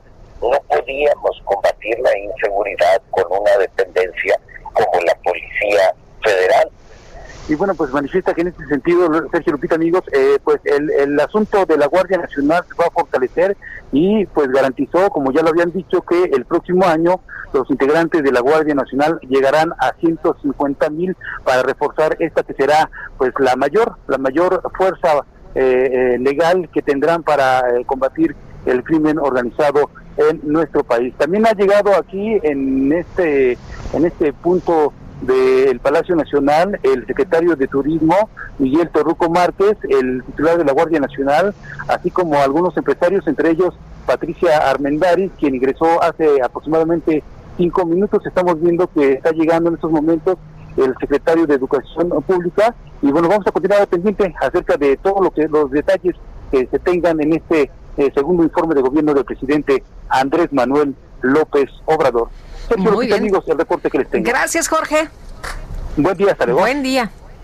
Y vamos con Augusto Atempa. Él, él se encuentra ya en Palacio Nacional. Adelante, Augusto, con tu información. Sergio Lupita, sigue muy tranquila, tranquilo el ambiente aquí en Palacio Nacional.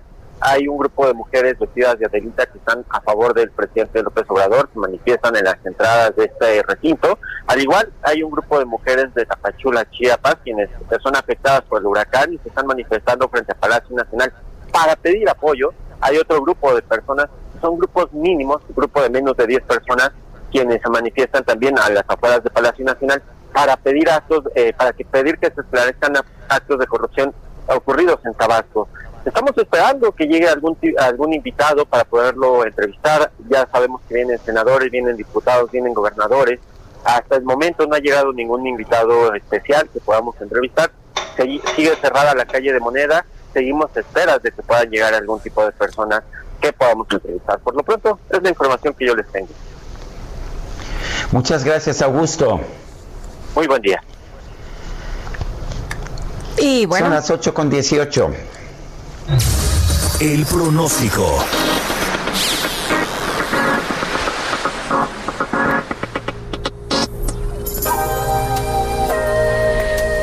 ¿Y qué nos espera para las próximas horas en materia meteorológica? Patricia, ¿cómo te va? Buenos días.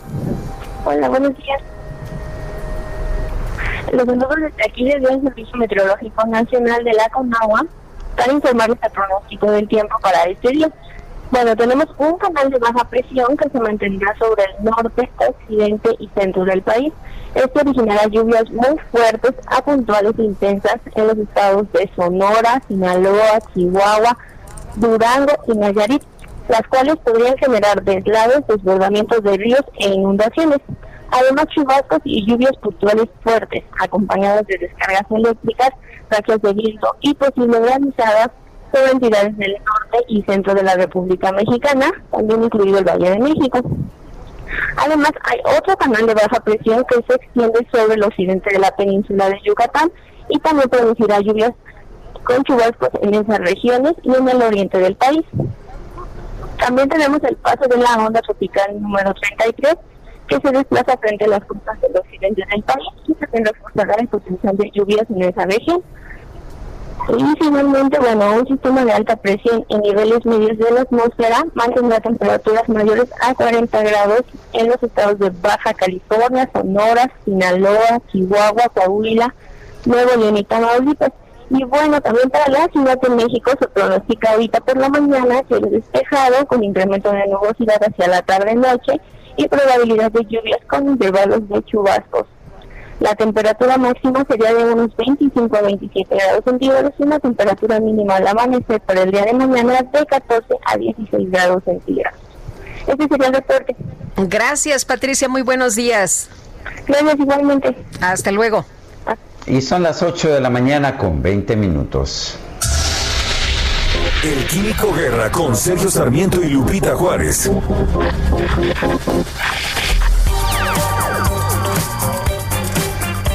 Químico Guerra, ¿qué nos tienes esta mañana? Adelante, buenos días. Buenos días, Sergio. Lupita, hace poquito comenté con ustedes esta cuestión de por qué en México no se usa el etanol, el alcohol etílico, en las gasolinas o en muchos otros países. Y bueno, existen tres mitos fundamentales que me han estado llegando en comentarios de radioescuchas. Primero, que daña el motor el etanol. Segundo, que se dedican tierras de cultivo para alimentar coches y no gente y tercero que contamina. Y estos mitos pues son mitos porque no son ciertos. Fíjense que el primer modelo T de Henry Ford fue diseñado precisamente para funcionar con etanol. El etanol tiene un octanaje de 113, a diferencia de los 87 o 91 que tenemos en las gasolinas en México, y a diferencia de la gasolina ya incluye oxígeno, lo que favorece una mejor combustión al utilizarse como oxígeno Uy, ¿qué pasó? Se nos cortó el químico guerra. Hijo, y eso que está en el Ajusco, ¿eh? Yo ando desde Mérida y aquí ando Está mucho mejor la transmisión. Bueno, a ver, rápidamente antes de que, de que pasemos a, otros temas, integrantes de la familia Levarón se van a reunir mañana con autoridades de la Fiscalía General de la República para conocer los avances en la investigación de la matanza de nueve miembros de su comunidad.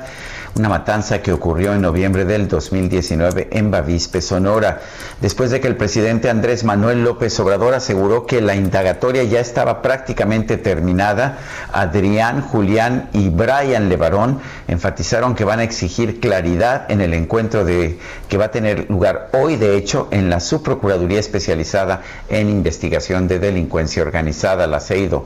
No es correcto, conforme a lo que nos dijeron en un inicio, que hay más de 100 personas que les dispararon a mis primos, más de 3.500 disparos y solamente hasta donde tenemos entendido hay una persona procesada por haber cometido el homicidio. Nosotros vamos a exigir claridad y exigir que todos los que participaron, y es la promesa que tenemos de Estados Unidos, que todos van a enfrentar un juicio por su participación, es lo que dijo Julián Levarón.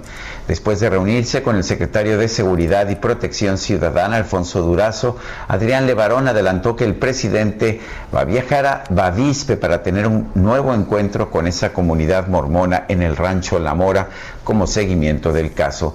Los Levarón también expusieron amenazas de muerte por parte de actores locales en el municipio de Galeana, Chihuahua, donde se encuentra asentada esa comunidad mormona.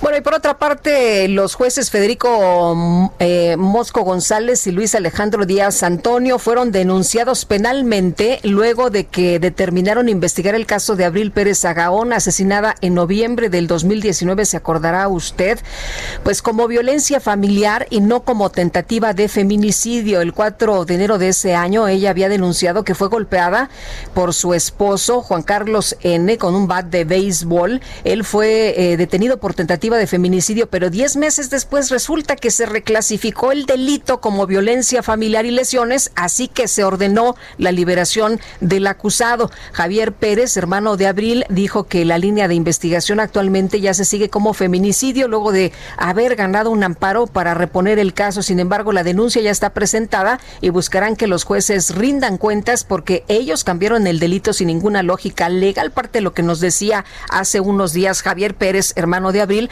con quien platicamos precisamente aquí en este espacio.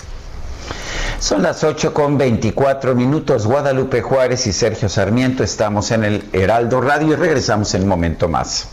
acuesto, a Dios le pido olvidarte y al amanecer despierto tan solo para adorarte. Sergio Sarmiento y Lupita Juárez quieren conocer tu opinión, tus comentarios o simplemente envía un saludo para ser más cálida esta mañana. Envía tus mensajes al WhatsApp 5520 109647.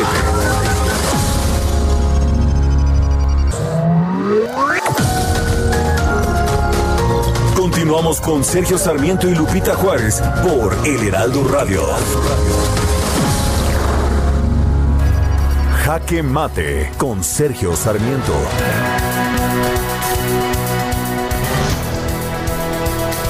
El presidente de la República rinde hoy su segundo informe de gobierno. Al contrario de otros presidentes, pues aquí la expectativa se reduce grandemente por el hecho de que el presidente, que es muy buen comunicador, parece entregar un informe de gobierno en cada conferencia de prensa de las mañanas.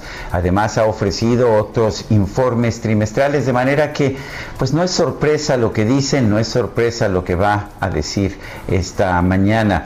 Lo que podemos esperar es un discurso triunfalista, eso es lo que usualmente nos da el presidente de la República y lo que nos daban también sus predecesores, pero la verdad es que la República está viviendo un momento muy complicado. Tenemos la peor crisis económica desde 1932 y una pandemia que ha dejado pues casi 65 mil muertes en todo el territorio nacional. Creo que es un buen momento, sería un buen momento para que el presidente de la República cambiara algunas de sus políticas, particularmente en el campo de lo económico. Sería muy positivo que dijera que me equivoqué y que es momento para impulsar más la inversión productiva, la inversión que ha sido ahuyentada por medidas como la cancelación del aeropuerto de Texcoco o la cancelación de la planta cervecera de Mexicali. Pero sabemos también que el presidente de la República es un hombre de ideas fijas, que no cambia fácilmente de posición. Y es una lástima porque finalmente él sería el primer beneficiario político de una, una mejor recuperación de la economía nacional. Y la recuperación no la vamos a tener si no tenemos inversión productiva privada. Yo soy Sergio Sarmiento y lo invito a reflexionar.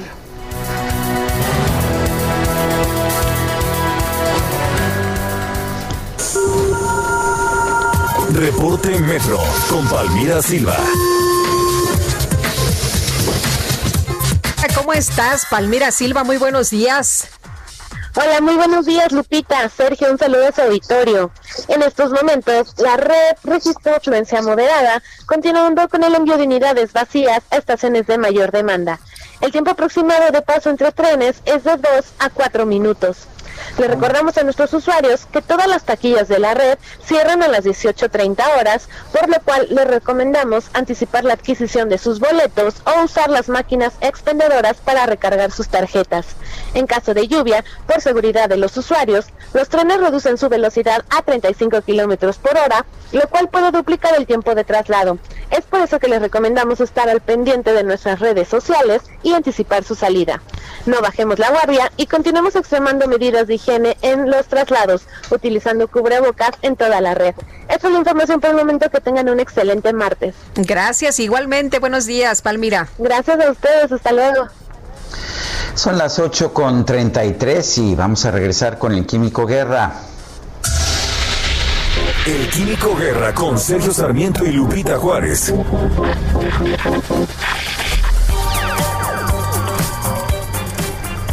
Químico Guerra, no sé, hay una hay un complot por parte de las telefónicas porque te nos estás cortando mucho, pero a ver, cuéntanos, ¿qué nos tienes? Estoy sospechando de que hay por ahí alguna mano negra. Eh, Sergio Lupita, pues les comentaba que la semana pasada que hice un comentario sobre la bondad de ponerle etanol, alcohol etílico a las gasolinas, que está comprobado mundialmente, le permitiría al presidente de la República bajar instantáneamente el precio en una forma eh, real, el precio de las gasolinas. Pero hay varios mitos. Uno, que el etanol daña el motor, eso no es cierto. El primer modelo T de Henry Ford fue diseñado para financiar con etanol. El etanol tiene un octanaje de 113, a diferencia de la gasolina, y ya incluye oxígeno, lo que favorece una mejor combustión.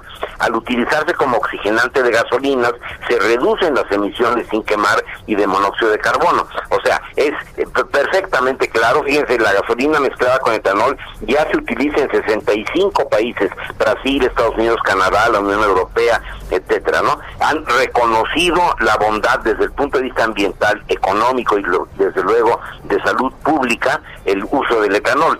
Y eh, también hay otro eh, mito que dice que se dedican tierras de cultivo para alimentar coches y no gente. Eso no es cierto. En Brasil, que es un país que utiliza a veces hasta 85% de etanol, se destinan únicamente el 1% de su área cultivable para producir etanol entre 6.800 y 8.000 litros por hectárea plantada.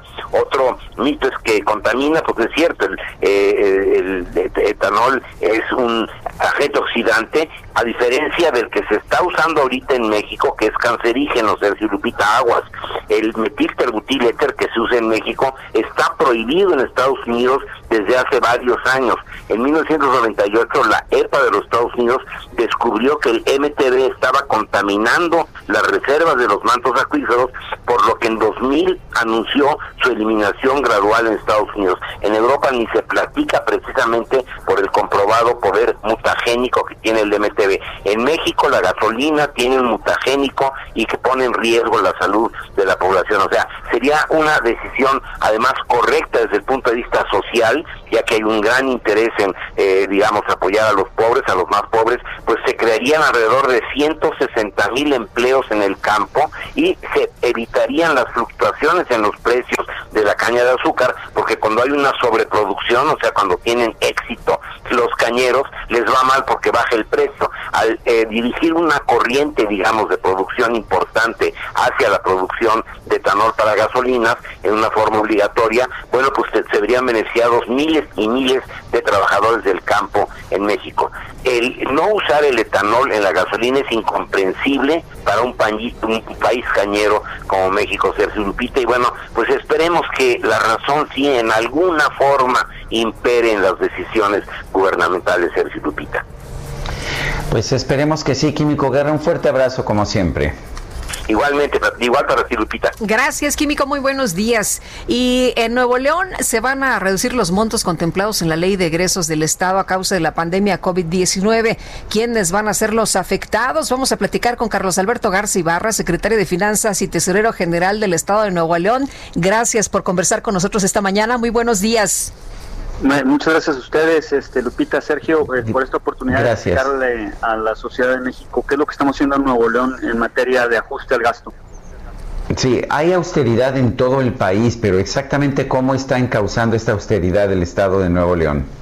Pues mira, bueno, nada más un pequeño recuento. Desde que llegamos nosotros en 2015, pues eh, era evidente que teníamos una carga financiera muy, muy fuerte en términos de lo que heredamos de, de déficit financiero.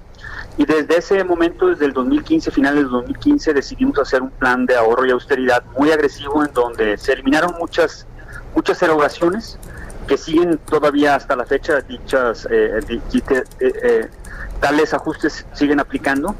Pero ahora específicamente para la cuestión que tiene que ver propiamente para lo que habíamos planeado, lo que hemos estado haciendo es que ante la inminente caída de los ingresos que está sufriendo el país y por lo tanto las transferencias que dan eh, la Federación Estados y Municipios y por lo tanto los ingresos propios de nuestro Estado, pues eh, visualizamos perder alrededor de 3 mil millones de pesos en materia de ingresos y por lo tanto tenemos que ajustar el gasto para tratar de minimizar este, este impacto. ¿Qué es lo que estamos haciendo? Pues, eh, pues eliminando todo lo que estrictamente se puede eliminar eh, en la lógica de cosas que no se están haciendo. Hay cosas que no se están haciendo por obvias razones.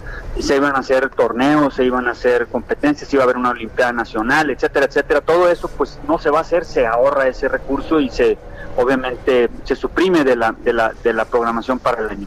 Pero hay otras cosas que obviamente eh, pues van a ser un poco más agresivas y que estamos visualizando desde ya como pues cancelar contrataciones, este, no contratación de honorarios, eh, todo lo que tiene que ver con servicios profesionales.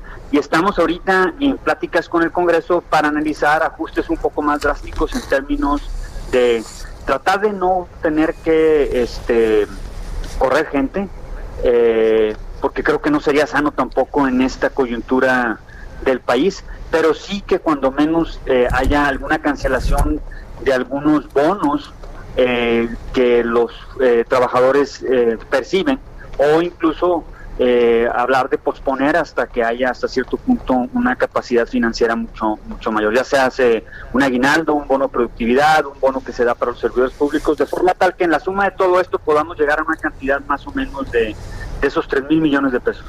Eh, Carlos Alberto, eh, no hay guardaditos, es lo que ha dicho el gobierno, no va a haber más dinero para los gobiernos estatales y por austeridad nos han dicho que en el gobierno federal pues se van a quitar, van a desaparecer algunas subsecretarías. ¿Ustedes estarían considerando también algo similar? Pues mira, este, ya lo hicimos, desde que llegamos nosotros bajamos los sueldos, desde que llegamos nosotros hicimos un reajuste muy, muy agresivo a digamos, a todo el personal el, el, el, gobierno en sí es un gobierno austero, gastamos muy poco en cosas que no son relevantes. le voy a dar un ejemplo, somos el tercer estado que menos gasta en, comunicación social. Este, y pues bueno, yo creo que también eso hasta cierto punto eh, refleja un poco la política que hemos llevado de austeridad, pero eh, todo, todo es explorable, no, no, no, no hemos descartado nada. Eh, la verdad es que en el margen eliminaron al menos para nosotros en Nuevo León, una subsecretaría o alguna dirección creo que sería, sería muy poco. Lo que sí estamos visualizando es cancelar, insisto, algunos bonos que sí, sí son hasta cierto punto más, más redituables desde el punto de vista financiero para, para lo que tiene que ver con un ajuste, o posponer algún tipo de pago, o dar la mitad del aguinaldo este año y dejar el aguinaldo para el próximo año. Hay que, hay que tener claro que la sociedad de una u otra forma está sufriendo tanto la pandemia que tiene que ver con el tema sanitario como la parte económica y si los gobiernos no somos hasta cierto punto solidarios en esto, pues yo creo que no estaríamos dando un buen ejemplo. Entonces, sí, sí estamos visualizando todo tipo de alternativas, pero creo que en el margen, en nuestra lógica de cómo estamos estructurados, una, una, una acción de este tipo nos, nos, nos daría pocos ahorros. Tal vez políticamente o la, el, el mensaje es mensaje positivo, lo cual creo que es, correcto, pero en, términos numéricos, al menos a nosotros nos daría poco, poco, poco ahorro. ¿Qué tipo de cifras tienen? Eh, ¿qué, ¿Qué, déficit tiene el gobierno? ¿Cuánto, ¿Cuánto se reduciría este déficit o si aumentaría de todas formas? Eh, exactamente, pues ¿qué es lo que vamos a ver? Pues mira, lo que lo que teníamos cuando llegamos nosotros en el 2015 era un déficit de alrededor de seis mil y pico de millones de pesos, seis mil quinientos. Si no hubiéramos hecho ningún ajuste, el déficit ahorita estaría alrededor de los nueve mil millones de pesos. Eh, nuestros ingresos propios se han fortalecido considerablemente, solo en lo que va de esta administración ha crecido 55%, sin aumentar impuestos, que el más importante que tenemos es el impuesto sobre nómina. Sí creamos unos, somos el estado que más recauda en materia de casinos, que esa es la desgracia que tiene ahora Nuevo León y el país en general, pero Nuevo León específicamente siendo el estado que más recauda, incluso más que la Ciudad de México en materia de casinos, al, hecho de estar cerrados los casinos, pues nos dejan de ingresar alrededor de 90 millones de pesos mensuales por, por los casinos. Que, ¿Cómo visualizamos este déficit? El déficit lo habíamos proyectado terminar este año en alrededor de 2.500, 3.000 millones de pesos. Eh, eso es todavía lo que traemos como, como rezago desde, desde que llegamos. Pero este, para, para efectos de lo que es propiamente el ajuste que estamos haciendo con, con, con la lógica de la caída de los ingresos, lo único que estamos haciendo es tratar de que no se haga más grave, es decir, que no se aumente más el déficit. Se están cayendo los ingresos en una forma muy considerable. Afortunadamente, hay, hay un fondo de estabilización que es de los estados y es de los municipios, ese se está usando y esto eh, permite que hasta cierto punto subsane en, una, en un alto porcentaje la caída de las participaciones federales, pero lo que no compensa nada y es algo que, que digamos, yo creo que ningún estado en el país estábamos preparados para esto, es un fondo de estabilización para la caída de los ingresos propios de los estados, es decir, se nos cae el impuesto sobre nómina, que es el ingreso más importante del Estado de Nuevo León por obvias razones, no tenemos un mecanismo que nos ayude a subsanar esa, esa caída, es decir, habrá que ir pensando en un mecanismo que permite ir ahorrando de forma tal que ante una caída drástica pues se pueda activar algo similar a lo que se tiene con el gobierno federal. Muy bien, pues muchas gracias por conversar con nosotros esta mañana, Carlos Alberto. Muy buenos días. Buenos días a ustedes, gracias Sergio. Hasta luego, Carlos Alberto Garza Ibarra, secretario de Finanzas y tesorero general del Estado de Nuevo León.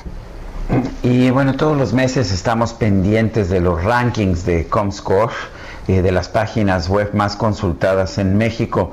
Nuevamente en cuarto lugar destaca la página web de El, El Heraldo de México con Escuche usted, 16 millones 273 mil usuarios únicos. Sí, no me equivoqué, son más de 16 millones de usuarios únicos en el mes, según Comscore. Es lo que tiene el Heraldo de México. Eh, tuvo un alcance, de hecho, de 23.2% de la población total de Internet y se está colocando en el número 16 de los sitios más consultados a nivel nacional y el segundo medio con periódico impreso más leído del país. Son las cifras de Comscore. Oye, pues muy buenas cifras, así que qué bueno. Cuarto lugar, sensacional y bueno, pues eh, seguramente. En, muy poco tiempo, eh, que no se nos olvide. Que no se nos olvide de, y, seguramente que vamos a, a, seguir adelante. Oye, y en otro, en otro tema, el costo del desafío digital para las madres trabajadoras, ¿cuál ha sido hasta este momento en eh, circunstancias que pues nadie preveía, ¿no? Y Antonio Bautista, coeditor de Estados en el Heraldo de México, tiene este trabajo que preparó para ustedes y nos lo presenta. ¿Cómo estás, Toño? Buenos días.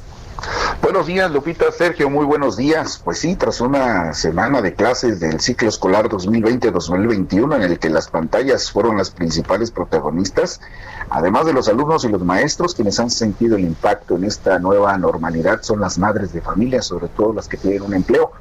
No solo son las que tienen actividades laborales fuera de la casa y que en esta pandemia en muchos casos han tenido que llevarlas a cabo desde el hogar, sino también las que tienen el autoempleo como una forma de obtener ingresos para sus familias.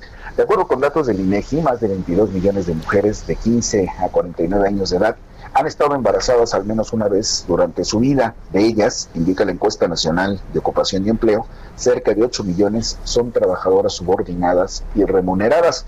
En esta pandemia, 6 de cada 10 mujeres con trabajo formal están laborando en casa y 34% indica que ante el home office también se han incrementado sus labores en el hogar.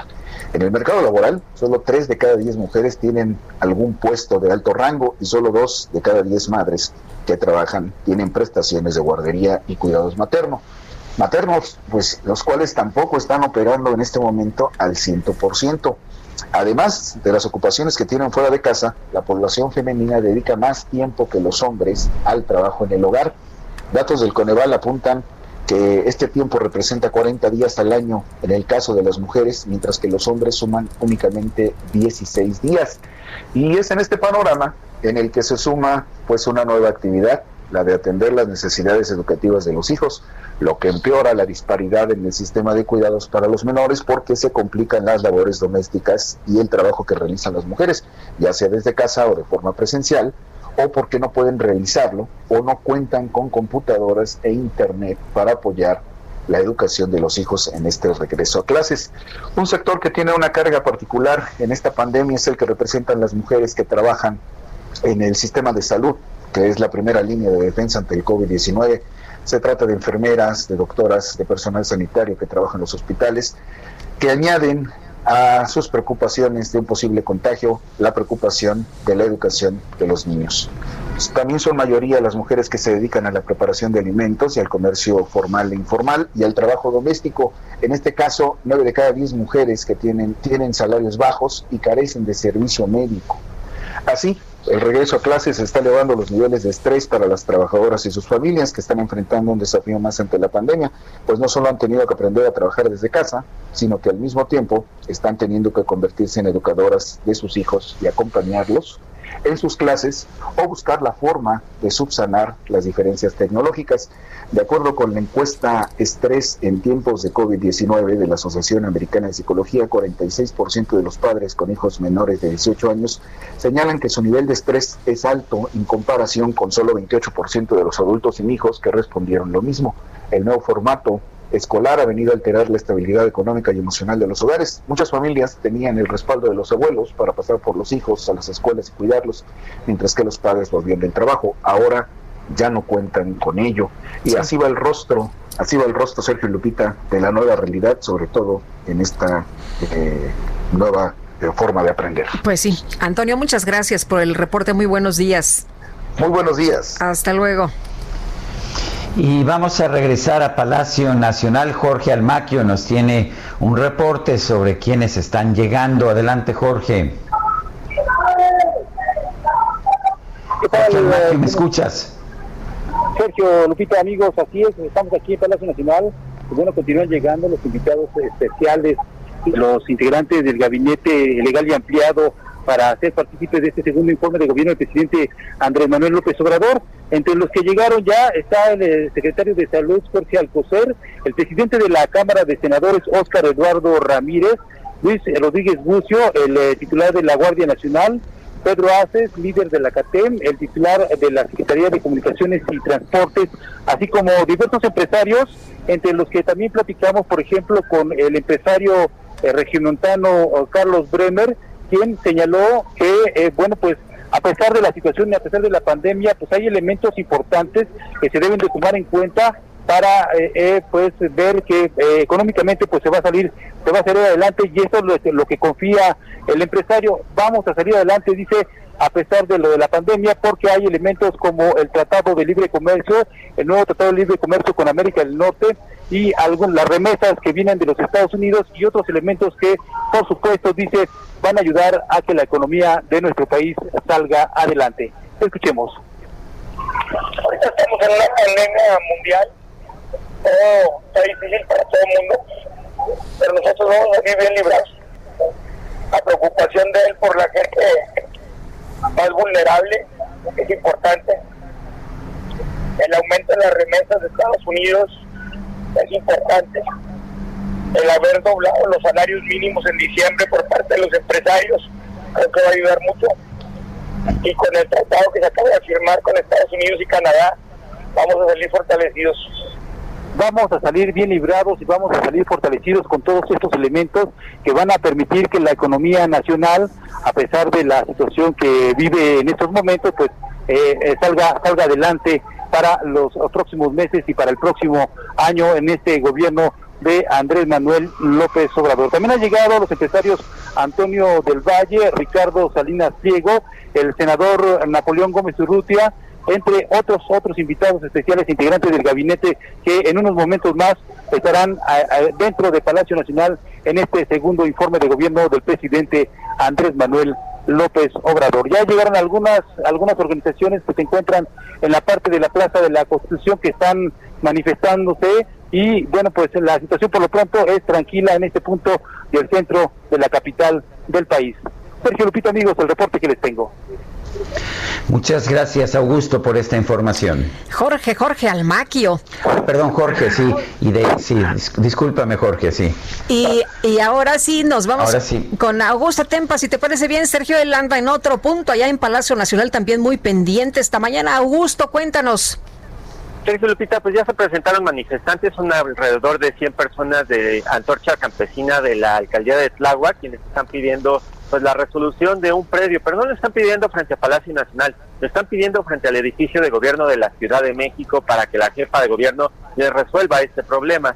Poco a poco han ido llegando más eh, invitados a este a esta esta ceremonia que, que dará el presidente en un momento y ellos están entrando por la calle de Corregidora. He de comentarles que esta calle también se encuentra cerrada y se ha convertido en un estacionamiento para estos invitados todas sus camionetas y los vehículos escoltas están estacionados sobre esta calle y no hay paso. Sobre la calle de Moneda solamente está abierto para los medios de comunicación. Vamos a seguir muy pendiente para ver cómo se va desarrollando este, este informe de gobierno. Por lo pronto, la única manifestación que se encuentra es esta de Antorcha Campesina y no se está cerrando la circulación al Zócalo, al Zócalo Capitalino. La circulación es constante, solo se están tomando dos de los cuatro carriles frente al edificio de gobierno.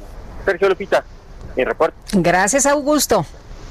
Muy buen día. Y bueno, ya, ya llegó también Claudia Sheinbaum, la jefa de gobierno de la Ciudad de México. Eh, al segundo informe de gobierno del presidente Andrés Manuel López Obrador van a acudir un máximo de 70 invitados, entre ellos representantes de los tres poderes de la Unión, empresarios, medios de comunicación, así como algunos gobernadores. El mensaje que va a emitir el jefe del Ejecutivo a la Nación va a comenzar en unos minutos y se desarrollará en el patio de honor de Palacio Nacional. Nosotros estaremos transmitiendo este mensaje en breve. Mientras tanto, vamos a una pausa. Guadalupe Juárez y Sergio Sarmiento estamos en el Heraldo Radio.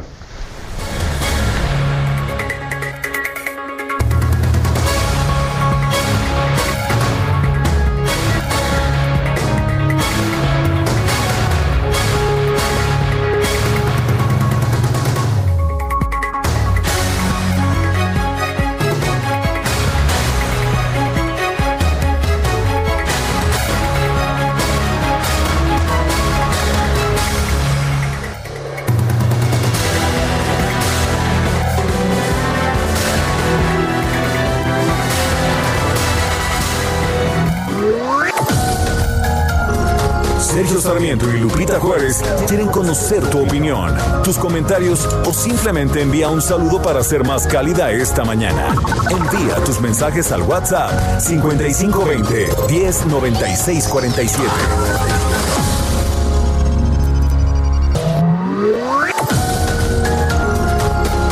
Continuamos con Sergio Sarmiento y Lupita Juárez por El Heraldo Radio.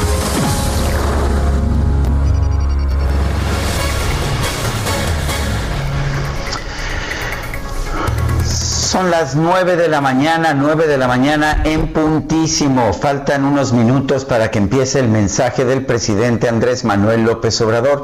Llegó el secretario de Educación Pública Esteban Moctezuma. Paris Salazar pudo entrevistarlo antes de entrar a Palacio Nacional. Paris, adelante. Buenos días, Sergio Lupita, amigos de Heraldo de México. Así es, el, por, el secretario de Educación, Esteban Moctezuma, llegó a Palacio Nacional al segundo informe de gobierno del presidente Andrés Manuel López Obrador. Antes de entrar, el secretario hizo un reconocimiento al magisterio, a los maestros y maestras de México, quienes están haciendo su mejor esfuerzo en este inicio del ciclo escolar. Dijo que este vive un momento especial en la historia de la educación, que mientras en otros países cerraron escuelas, México está implementando un nuevo modelo. Vamos a escuchar cómo lo dijo el secretario de Educación. Él dijo que el manejo educación lo que puedo hacer es decir que tenemos grandes maestras y maestros. Estamos muy orgullosos del Magisterio Nacional. Y este programa sin precedente para llevar las clases eh, por medio de la televisión. Así es, eh, estamos en un momento muy especial de, educación en, en México en donde otros países pues han cerrado las escuelas por completo la educación, nosotros mantenemos las clases a distancia, hay un gran impulso a la educación en, digital, estamos eh, apoyando a las comunidades más remotas para que sea una educación equitativa en donde lleguen los libros de texto, cuadernillos de CONAFE, eh, radio en 12 eh, diferentes en lenguas indígenas, entonces es una educación que incluye a todos. Gracias. Y, vamos con información desde Palacio Nacional. Está mi compañero Edgar Ledesma por ahí al interior, ya en este patio donde se va a llevar a cabo este segundo informe. Y te escuchamos, Edgar. Muy buenos días. ¿Qué tal, Sergio Lupita? Muy buenos días. Efectivamente, nosotros nos encontramos en los patios marianos, es donde está aquí la sala de prensa, aquí se encuentra recluida la prensa, sin embargo, este informe de gobierno se dará en el patio de honor, que se encuentra completamente del otro lado del Palacio Nacional, cerca de la calle de Corregidora. Justamente ya unos instantes está por comenzar, ya llegaron aquí la mayoría de los invitados, como se encuentra aquí Napoleón Gómez Rutia, Manuel Barlet, Alfonso Romo, Bosco de la Vega, presidente de la Comisión Nacional Agropecuaria, y es que parte de los invitados que están aquí es el sector obrero, así como Francisco Cervantes de la Concamín, parte del sector empresarial, también Luis Niño de Rivera de la sección de Bancos de, eh, México. También han llegado algunos gobernadores como Juan Manuel Carreras, gobernador de San Luis, donde recientemente se llevó la CONAGO, así como la jefa de gobierno Claudia Sheinbaum, quien a su entrada dijo que ha sido un año complejo por la pandemia y la economía derivada de ella. También muy temprano nos tuvimos sin llegar aquí, los invitados fue Alfonso Durazo, secretario de Seguridad, así como Zoe Robledo, director del IMSS. Y, en unos instantes también comentarles que Lupita llegó Irma Herendia Sandoval, quien dijo que se encuentran muy contentos y que han demostrado con hechos que en la 4T no se tolera la impunidad. Comentarles que justamente en este eh, segundo informe legalmente dicho eh, que va a dar el presidente Andrés Manuel López Obrador, el séptimo desde que toma la presidencia en 2018, eh, va a ser, va a tener una peculiaridad que van a ser 70 invitados, como bien han comentado, pero mantendrán la sana distancia, es decir, cada uno se encontrará aproximadamente a metro, metro y medio de distancia. Y justamente al concluir este informe de gobierno aquí en el Patio Honor, eh, la secretaria de Gobierno, Olga Sánchez Cordero, quien ya se encuentra también aquí, y entregará su informe la Cámara de Diputados. Gracias, gracias Edgar Ledesma. Y bueno, pues ya está el presidente de la República en el patio de honor. Vamos a enlazarnos para escuchar lo que está pasando en, en este informe de gobierno.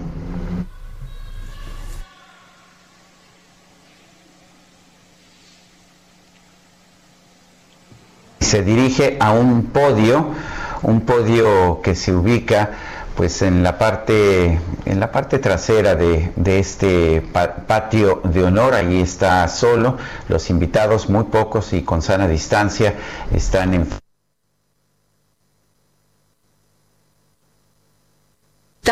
Eh, se ve precisamente como lo mencionaba Sergio, los invitados están ah, ahí guardando pues eh, espacios para eh, observar este tema de la sana distancia. El presidente ya ha tomado su posición, solamente hay una silla en el podio, es una silla, no hay atril y está ya el himno, el himno nacional.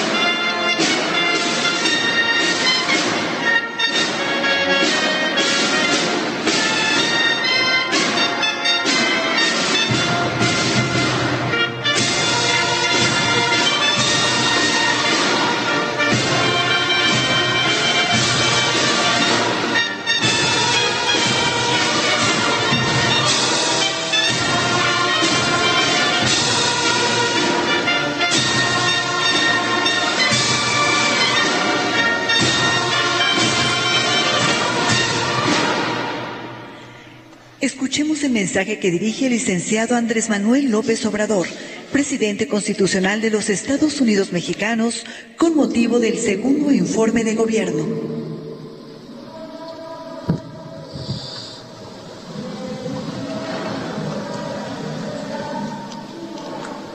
Amigas, amigos, fui de los primeros en sostener que el principal problema de México era la corrupción y ahora no tengo la menor duda. La peste de la corrupción originó la crisis de México. Por eso me he propuesto erradicarla por completo y estoy convencido de que en estos tiempos, más que en otros, transformar es moralizar. Este gobierno no será recordado por corrupto. Nuestro principal legado será purificar la vida pública de México. Y estamos avanzando. No hemos emprendido persecuciones facciosas ni venganzas políticas, pero tampoco encubrimos a nadie ni permitimos la impunidad. Ya se acabó la robadera de los de arriba, pero todavía falta desterrar por completo el bandidaje oficial. La austeridad republicana es una realidad. Son hechos, no palabras. Ya no hay lujos en el gobierno y todo lo que se ahorra se destina a conseguir el bienestar del pueblo. Según cálculos oficiales, por no permitir la corrupción y por hacer un gobierno austero, hemos podido ahorrar durante nuestra administración alrededor de 560 mil millones de pesos. No es para presumir, pero en el peor momento contamos con el mejor gobierno. Estamos enfrentando dos crisis al mismo tiempo, la sanitaria y la económica, y vamos saliendo adelante. La pandemia no es un asunto político, sino de salud pública. Por eso he confiado las decisiones en esta materia a un equipo de profesionales con gran experiencia y capacidad. El coronavirus nos ha dejado dolor, tristeza y penurias, pero también ha fortalecido el amor en las familias. Ha demostrado el humanismo y la entrega de los trabajadores de la salud y ha resaltado la conocida fraternidad de nuestro pueblo. Es indudable que saldremos de la pandemia con un mejor sistema de salud. Recibimos el gobierno con 401 hospitales abandonados saqueados o a medio construir y con un déficit de más de 200 mil profesionales de la medicina. En pocos meses hemos reconvertido con el apoyo de los gobiernos estatales, de la Secretaría de Marina y de la Secretaría de la Defensa, 969 hospitales para atender pacientes con COVID-19. Se han instalado 32.203 camas y 10.612 con ventiladores. Asimismo, se han contratado 47 mil médicos generales, especialistas, enfermeras y otros trabajadores de la salud. Propusimos ante la ONU y se aprobó casi por unanimidad una iniciativa para que los medicamentos y las vacunas tengan carácter no lucrativo. México participa en los principales esfuerzos internacionales para desarrollar una vacuna contra el COVID-19. De manera específica destaco el compromiso que hicimos con la Universidad de Oxford, con el laboratorio AstraZeneca, con la Fundación Carlos Slim y con el gobierno de Argentina. Esperamos que ese acuerdo dé resultados desde noviembre y que podamos empezar a aplicar la vacuna a más tardar a principios del año próximo de manera universal y gratuita. La emergencia sanitaria mundial vivida este año ha planteado problemas muy graves para todos los países y nos obligará a todos a repensar y a cambiar muchas cosas. Además del tremendo dolor que ha causado la pandemia, ha quedado comprobado que sus efectos son más graves si padecemos de hipertensión, de obesidad, de diabetes. Por eso debemos cuidar nuestra alimentación y no consumir productos chatarra con excesos de azúcares, sales y químicos. Por nuestra salud debemos practicar el ejercicio y el deporte para fortalecer nuestro sistema inmune y bajar de peso. Estamos enfrentando la crisis económica provocada por la pandemia con una fórmula distinta, peculiar, heterodoxa diría, única en el mundo. Ahora todos los apoyos y créditos se entregan de manera directa para reactivar la economía de abajo hacia arriba. No se da prioridad a las grandes empresas y bancos. Ahora, por el bien de todos, primero se rescata al pueblo. Es motivo de orgullo poder decir que en siete de cada diez familias está llegando cuando menos un beneficio o algo del presupuesto público que es dinero de todos. Además, para tranquilidad de nuestra conciencia y felicidad de todas y de todos, el 100% de las comunidades indígenas y de los más pobres del campo y de la ciudad se benefician con al menos uno de los programas sociales.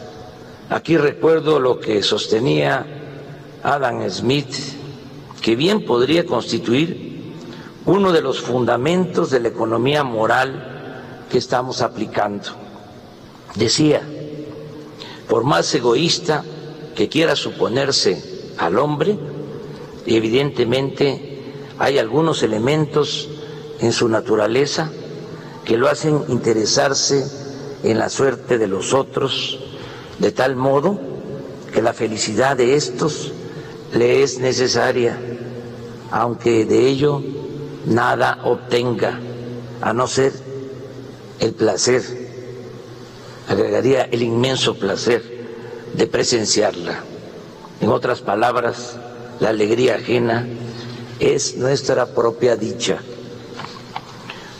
No obstante, nos han reprochado que no emprendimos un rescate económico elitista para atenuar los efectos de la pandemia.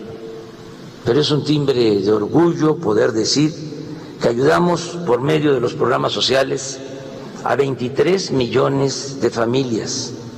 Imagínense ¿Cuántos adultos mayores han podido observar la reclusión sanitaria por contar con el derecho a recibir una pensión, así sea modesta?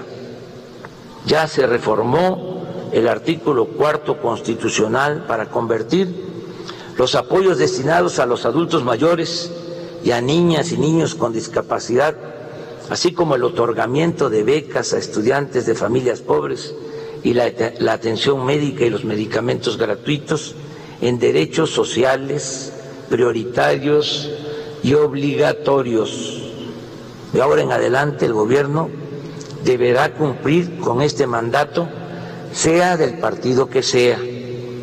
Este año, debido a la pandemia, los adultos mayores, así como los niños y las niñas con discapacidad, recibieron por anticipado sus pensiones.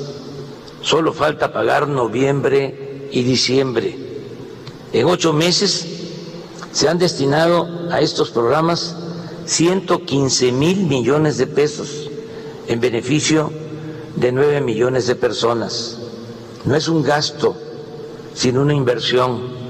No son dádivas, es justicia. Antes a los jóvenes se les daba la espalda, se les discriminaba. Ahora tienen garantizado el derecho a la educación y al trabajo. Ya no son niños, como despectivamente se les decía. Ahora son estudiantes becados o aprendices contratados con salario mínimo para que puedan capacitarse y salir adelante. No dejaremos que los jóvenes sean enganchados por la delincuencia. No están solos, con ellos estamos construyendo el futuro. Tres millones de agricultores y pescadores están siendo apoyados.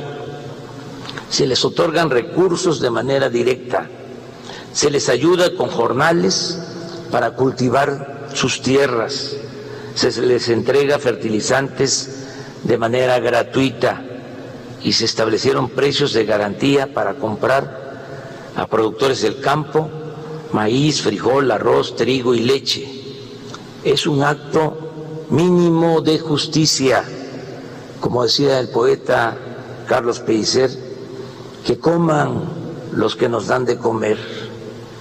Ahora, como dije, todos los apoyos se entregan de manera directa, sin intermediarios para ello, se ha fortalecido el Banco del Bienestar con el propósito de que la gente de las comunidades más apartadas pueda recibir lo que le corresponde sin tener que recorrer largas distancias. En 2021 se tendrán 2.700 sucursales en todo el país. Actualmente con el apoyo de los ingenieros militares se han construido 226. De igual forma, sigue avanzando el proyecto de Internet para todos. Ya hay conectividad en 26.789 localidades y en 2021 habrá señal en todo el territorio nacional. Se canceló la mal llamada reforma educativa. Y ahora caminamos juntos, maestros, maestras, madres y padres de familias, estudiantes y autoridades. Se están otorgando 11 millones de becas para alumnas y alumnos pobres de todos los niveles escolares. El gobierno colabora en el mantenimiento de las escuelas ya ha quedado claro que la educación no es un privilegio, sino un derecho de todo el pueblo. Gracias, gracias, muchas gracias a nuestros paisanos migrantes.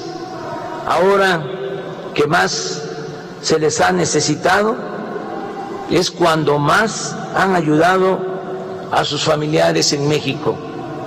A pesar de la pandemia, en Estados Unidos, las remesas han crecido en 10% en relación con el año pasado y estimo que van a llegar a 40 mil millones de dólares a finales de año, un récord en beneficio de 10 millones de familias.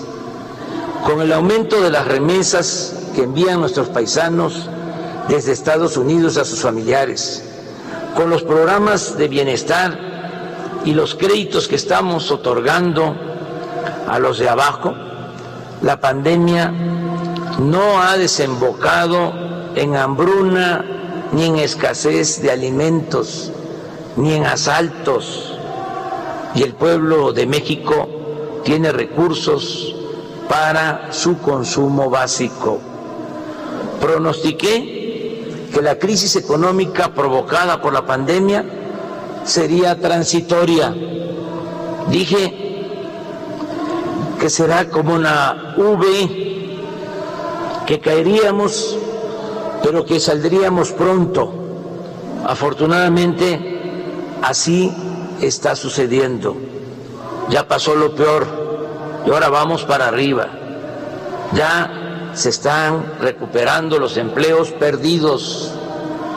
Se está regresando poco a poco a la normalidad productiva y ya estamos empezando a crecer. En el mes de agosto se crearon 93 mil nuevos empleos. El peso se apreció al cotizarse a menos de 22 pesos por dólar, luego de haber estado a más de 25. La mezcla mexicana del petróleo de cero pasó a 40 dólares por barril. El consumo de productos básicos, en vez de reducirse con la pandemia, aumentó en 9.5% en términos reales con relación al año pasado. La recaudación de impuestos se mantuvo prácticamente igual que en 2019 lo mismo sucedió con la inversión extranjera directa. Durante el primer semestre del año llegó a 17.969 millones de dólares. Lo mismo que en 2019. La caída de la economía, a pesar del desastre mundial, fue de 10.4% en el semestre pero aún con la debacle fue menor el daño que nos causó la crisis económica que nos está afectando que lo que se está registrando en otros países como Italia, España, Francia y Reino Unido. Debo agregar que casi todos los países recurrieron a créditos y aumentaron sus deudas en porcentajes elevadísimos. En contraste, nosotros hemos enfrentado la pandemia y vamos a salir de la crisis económica sin contratar deuda adicional y sin destinar dinero público a rescates, entre comillas, inmorales es decir, a quienes no necesitan ser rescatados. Pero no debe olvidarse que al enfocar la solidaridad gubernamental a los más pobres, también beneficiamos indirectamente a los sectores que tienen alguna o mucha capacidad de ahorro. Los programas sociales han permitido a millones de beneficiarios preservar algo de su poder adquisitivo y de su capacidad de consumo. Y por eso no se ha cerrado el mercado a miles de empresas y de comercios. La relación con los empresarios ha sido buena y respetuosa. A pesar de la crisis, la mayoría no despidió a sus empleados. Baste un dato. Antes de la pandemia estaban inscritos en el Seguro Social 20 millones 500 mil trabajadores. En cerca de un millón de empresas. En los momentos más difíciles se perdieron un millón de empleos y ya estamos recuperándonos. ¿Cuántos empleos eh, se mantuvieron a pesar de la pandemia? 18, 19 millones 500 mil empleos. La mayoría de las empresas mantuvo a sus trabajadores. Los empresarios mexicanos cumplen con sus contribuciones, aceptaron, aceptaron aumentar el año pasado 16% al salario mínimo, este año 20% al salario mínimo. Y decidieron voluntariamente aportar más para pensionar mejor a los trabajadores. Además, los hospitales privados nos han ayudado a enfrentar la pandemia y las televisoras de empresas particulares nos están apoyando para transmitir clases por radio y televisión a 30 millones de estudiantes. No tengo más que decirles gracias en nombre del gobierno y de nuestro pueblo. México es un país, sin duda, con porvenir y un ejemplo mundial de cómo hacer realidad el progreso con justicia. La principal riqueza de una nación no está en su infraestructura o en sus finanzas y ni siquiera en sus recursos naturales, sino en su población y sus culturas, en la gente que la conforma y le da historia y existencia. Invertir en ella, en la población, en los mexicanos, en el pueblo. Invertir en su alimentación, su salud, su educación, y su bienestar en general es lo mejor que se puede hacer para garantizar la fortaleza del país y su desarrollo presente y futuro. Desde julio pasado entró en vigor el nuevo tratado comercial con Canadá y Estados Unidos. En estos momentos de crisis, el acuerdo que firmamos significa impulsar las actividades productivas conseguir más inversión extranjera, crear más empleos y lograr más bienestar para nuestro pueblo.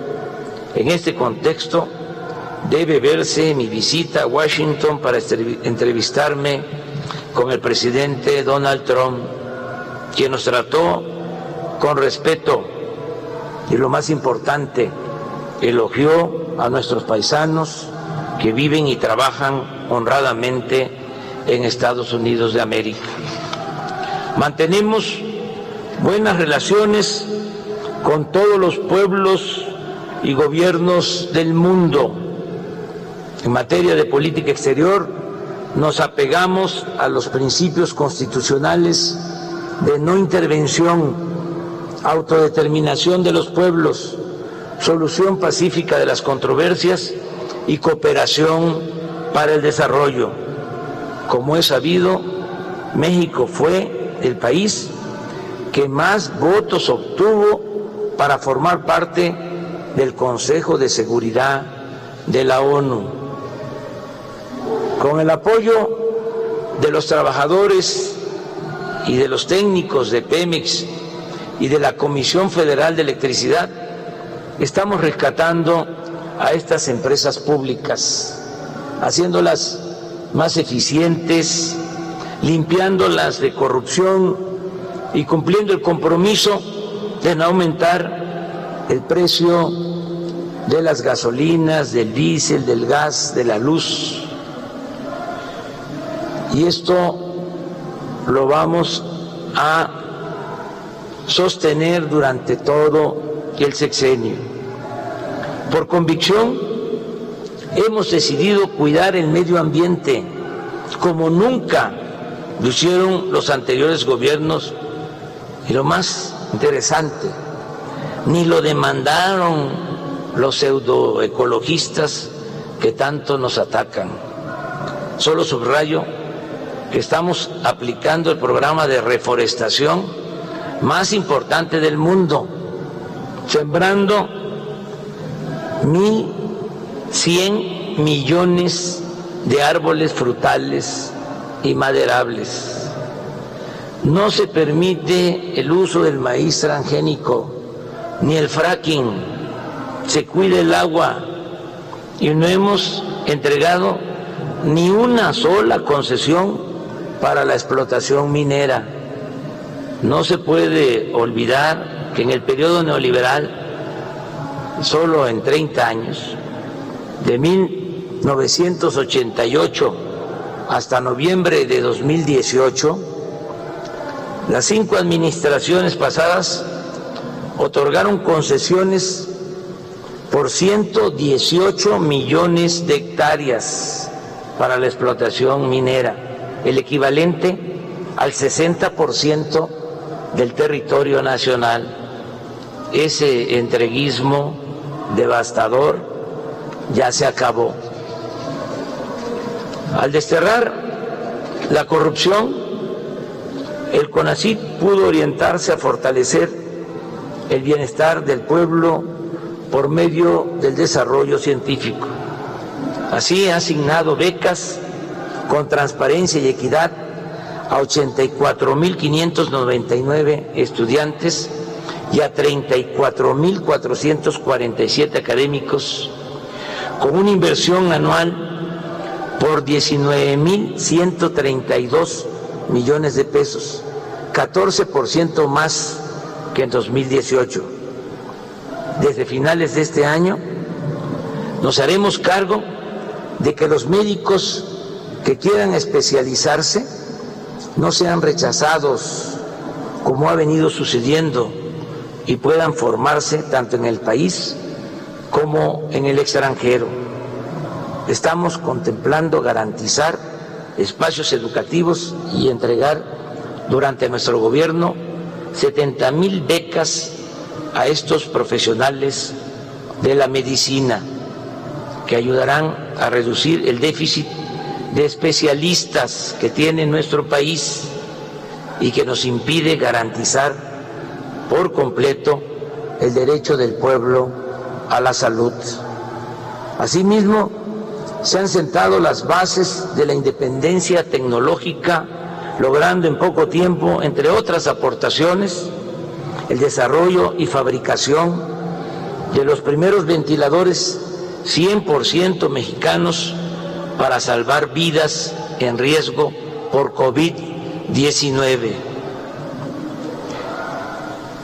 Se han descargado de manera gratuita 683 mil libros digitales del Fondo de Cultura Económica.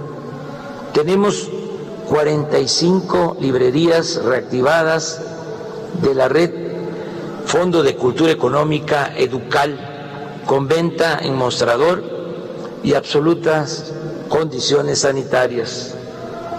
Ha crecido, han crecido las salas y los clubes de lectura en comunidades y en escuelas normales. Seguimos produciendo traducciones y nuevos libros.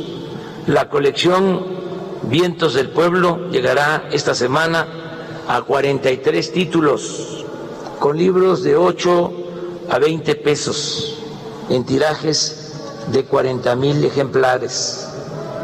Tal como nos habíamos comprometido y con miras a la conmemoración el año próximo de los 700 años de la fundación de Tenochtitlan, de los 500 años de la invasión colonial y de los 200 años de la consumación de nuestra independencia, han comenzado a entrar en imprenta los títulos de la colección 21 para el 21, para ser entregados masivamente a partir del año que viene en ediciones de 100.000 ejemplares producidos por el Fondo de Cultura Económica y financiados por el Instituto para devolver al pueblo lo robado, que incluyen obras de Guillermo Prieto, Elena Poniatowska, Octavio Paz, Emilio Abreu Gómez,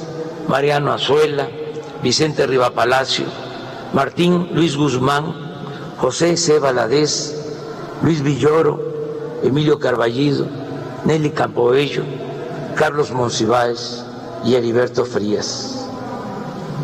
Quiero destacar que por primera vez una mujer indígena será la titular del Consejo Nacional para prevenir la discriminación. También informo que continúa el programa de apoyo preferente a los pueblos originarios.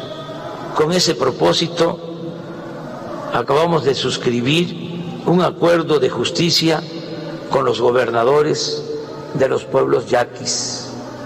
Además, seguimos promoviendo el arte y todas las expresiones culturales. Continuamos restaurando templos y monumentos históricos y están en proceso de construcción el Parque Ecológico del Lago de Texcoco y el Espacio Artístico y Cultural de los Pinos en el bosque de Chapultepec. Vamos viento en popa en la construcción del aeropuerto Felipe Ángeles. También está avanzándose conforme a programa en la construcción de la nueva refinería de Dos Bocas, Paraíso Tabasco. Ya se iniciaron los trabajos para el tren Maya. Estamos haciendo realidad el desarrollo del istmo de Tehuantepec para comunicar a los países de Asia con la costa este de los Estados Unidos.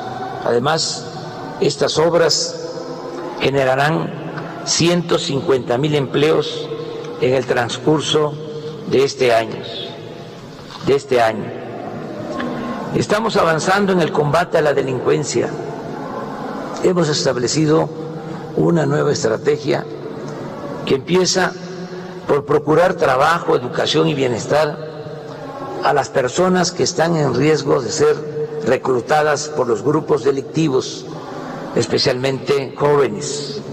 La lucha contra la pobreza, el desempleo y la marginación va acompañada del despliegue de la Guardia Nacional, un cuerpo de paz y de proximidad con la población, con presencia en todas las regiones del país, que cuenta ya con 97 mil elementos bien equipados y formados para alojar a estos responsables de la seguridad del pueblo, se han construido 79 cuarteles, se encuentran en proceso 34 y están por iniciarse 135 más, con lo cual llegaremos a 248 cuarteles a finales del 2021.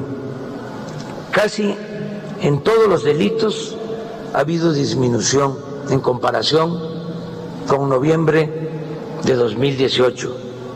Hay menos secuestros, feminicidios, robos a transeúntes, a transportistas, menos robo de vehículos, robo en transporte público colectivo, menos robo en transporte público individual, menos robo a negocios y menos robo a casas, habitación. En todos ellos se ha registrado una baja del orden del 30% en promedio.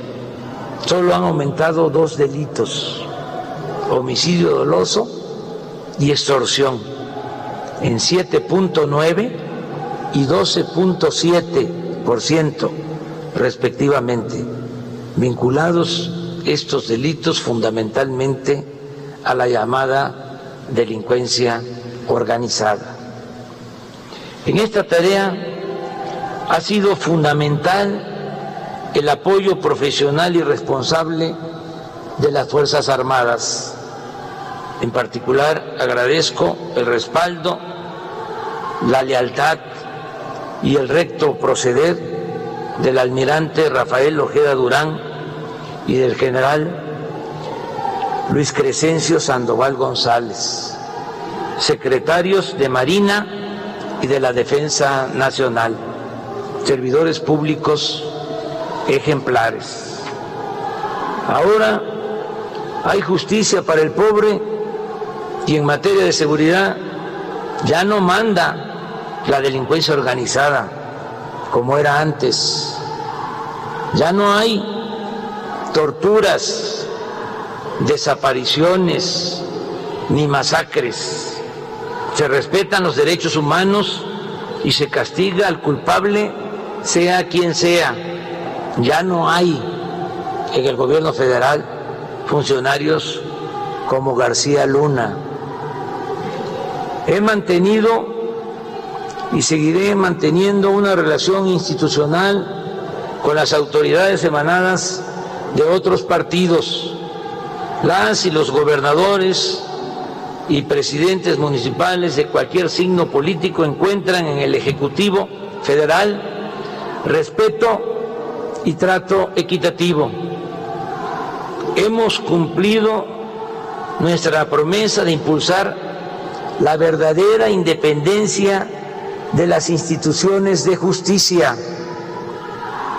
La Fiscalía General de la República y el Poder Judicial de la Federación actúan con absoluta autonomía y se acabó aquello de que todo lo ordenaba el presidente porque el Ejecutivo era el poder de los poderes.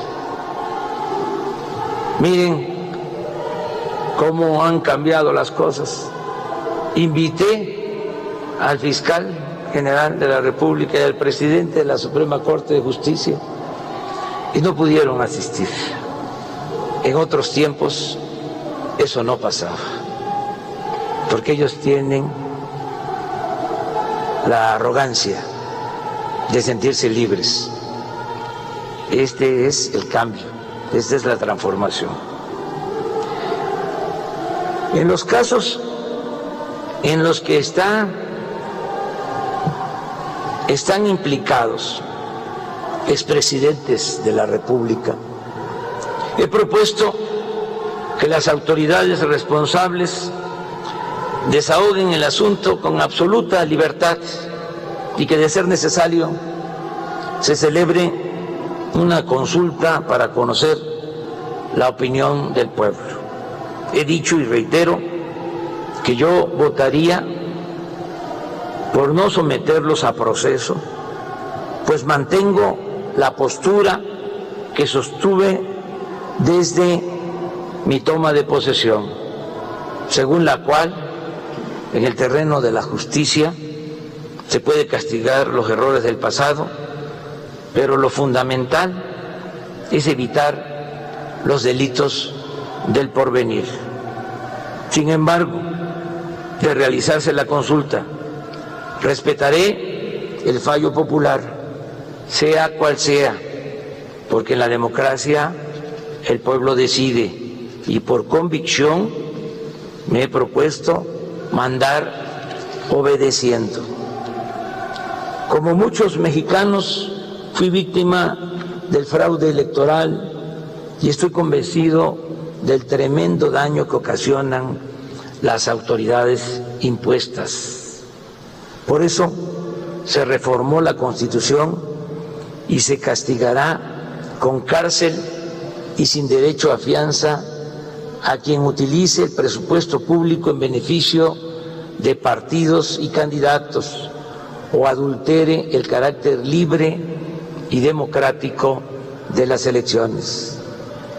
Desde Francisco y Madero, nunca un presidente había sido tan atacado como ahora. Los conservadores están enojados porque ya no hay corrupción y perdieron privilegios. Sin embargo, gozan de una absoluta libertad de expresión y ello es prueba de que hoy se garantizan las libertades y el derecho a disentir. La represión política ha quedado en el pasado. Estamos llevando a cabo la cuarta transformación de la vida pública de México y es pertinente recordar que las tres primeras transformaciones, la independencia, la reforma y la revolución, tuvieron que hacerse con las armas. Ahora lo estamos logrando de manera pacífica. Hay oposición al gobierno como debe de existir en toda auténtica democracia. Pero la mayoría de los habitantes de México aprueban nuestra gestión. Gracias les doy a todas y a todos por la confianza. No le fallaré al pueblo de México. Amigas y amigos, hoy por la tarde, como lo establece la ley, la licenciada Olga Sánchez Cordero, secretaria de Gobernación, entregará al Congreso de la Unión el segundo informe del gobierno que represento. Es mucho lo realizado. Miren,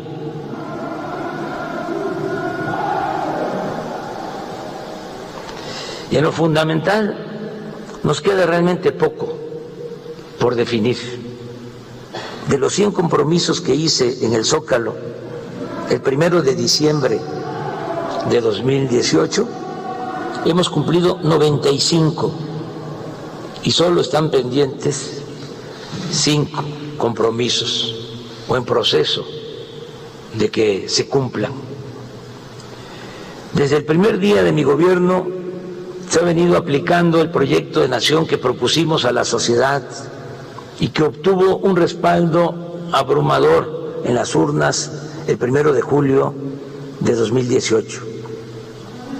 Aunque circunstancias imprevistas e infortunadas como la pandemia de COVID-19 nos obligan a hacer ajustes, no vamos a apartarnos en lo esencial del espíritu del compromiso adquirido las acciones gubernamentales realizadas son expresión de lo que hemos soñado, diseñado y ofrecido desde hace muchos años.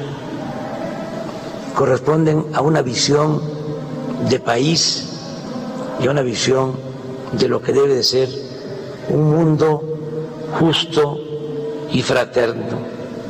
Hoy algunos críticos piden que se gobierne en sentido distinto, que prescindamos de nuestro ideario y de nuestro proyecto, que apliquemos recetas económicas contra las que hemos luchado o que seamos tolerantes con la corrupción que nos propusimos erradicar. Piden, en suma, que yo traicione mi compromiso con la sociedad, que falte a mi palabra y que renuncie a mi congruencia. Y eso, lógicamente, no va a ocurrir. Ya está en marcha la nueva política económica sustentada en la moralidad, la austeridad y el desarrollo con justicia. Sigue en pie el compromiso de terminar de sentar las bases del México del porvenir para el primero de diciembre próximo, cuando se cumplan dos años de gobierno. A partir de entonces, una vez que se tengan construidos los cimientos, solo quedará la tarea de terminar la obra de transformación y seguir gobernando con rectitud y amor al pueblo para contar siempre con su respaldo. Estoy convencido que la mejor manera de evitar retrocesos en el futuro depende mucho de continuar con la revolución de las conciencias para lograr a plenitud un cambio de mentalidad que cuando sea necesario se convierta en voluntad colectiva dispuesta a defender lo alcanzado en beneficio del interés público y de la nación. Sigamos pues haciendo historia, sigamos pues haciendo patria por nosotros y por las nuevas generaciones que sabrán honrar la dignidad de nuestro pueblo y la grandeza de México. Que viva México, viva México, viva México.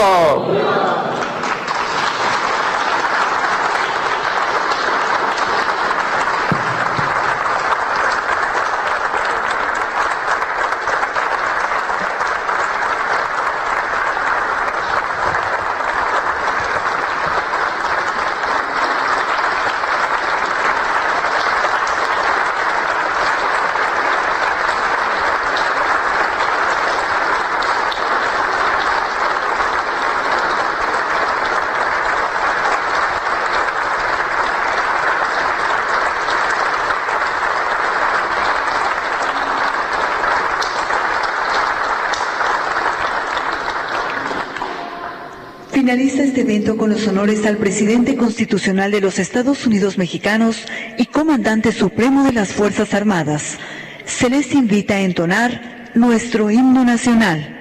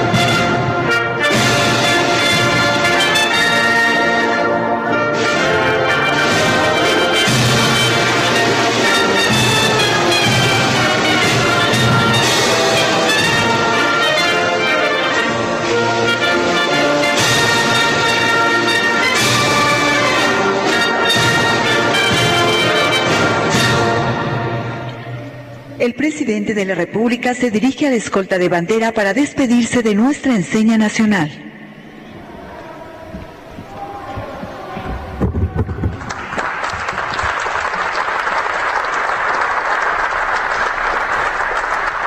Bueno, pues de esta manera llega a su fin este mensaje del presidente Andrés Manuel López Obrador por su segundo informe de gobierno en el que pues ha hablado, ha hablado de diferentes temas, Sergio Sarmiento, sobre pues eh, lo dicho en las mañaneras, ¿no? La verdad es que no eh, hemos escuchado nada que no se haya dicho en las conferencias del presidente López Obrador, creo que sin sorpresas eh, ha terminado este segundo informe de gobierno, lo que pues concluye, concluye con su mensaje en el marco de que ya está en marcha la nueva política económica sustentada, nos dice él, en la moralidad y sigue el pie en en, compromiso de sentar las bases del México del porvenir. Solo quedará la tarea de terminar la obra de transformación y seguir gobernando con rectitud de amor al pueblo. Así cierra el presidente López Obrador este mensaje y ya estaremos analizando, por supuesto, pues todo lo que ha mencionado. Se ha referido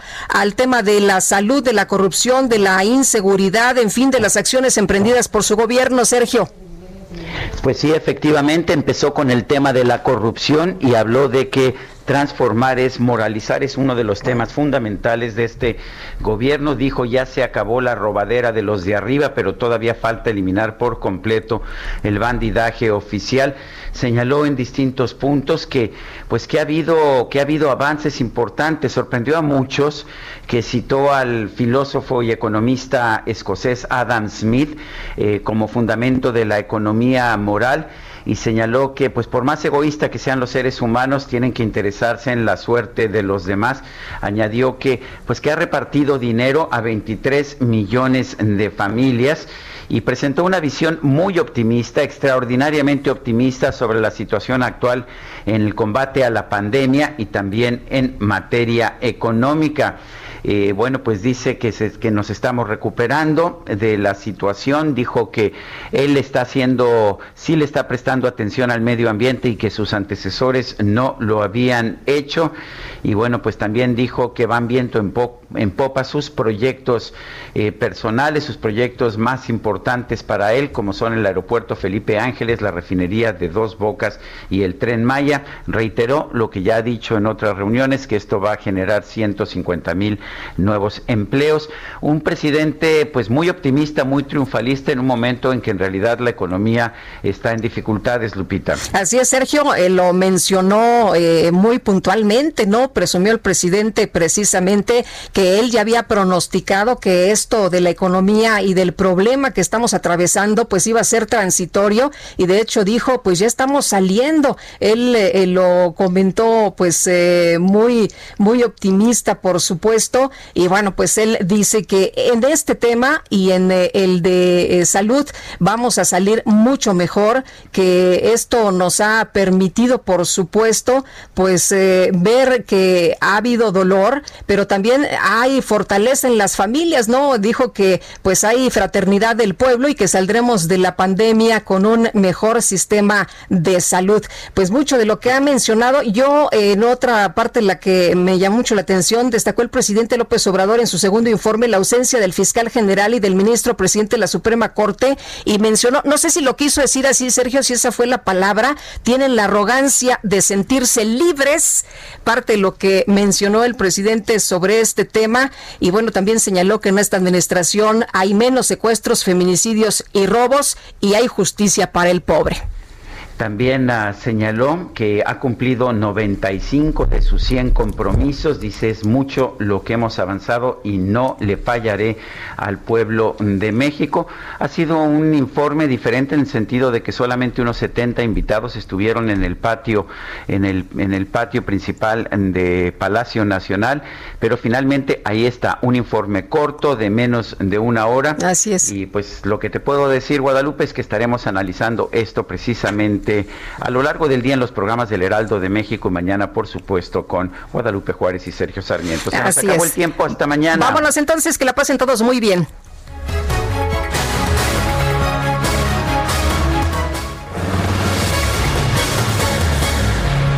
Heraldo Media Group presentó Sergio Sarmiento y Lupita Juárez por El Heraldo Radio.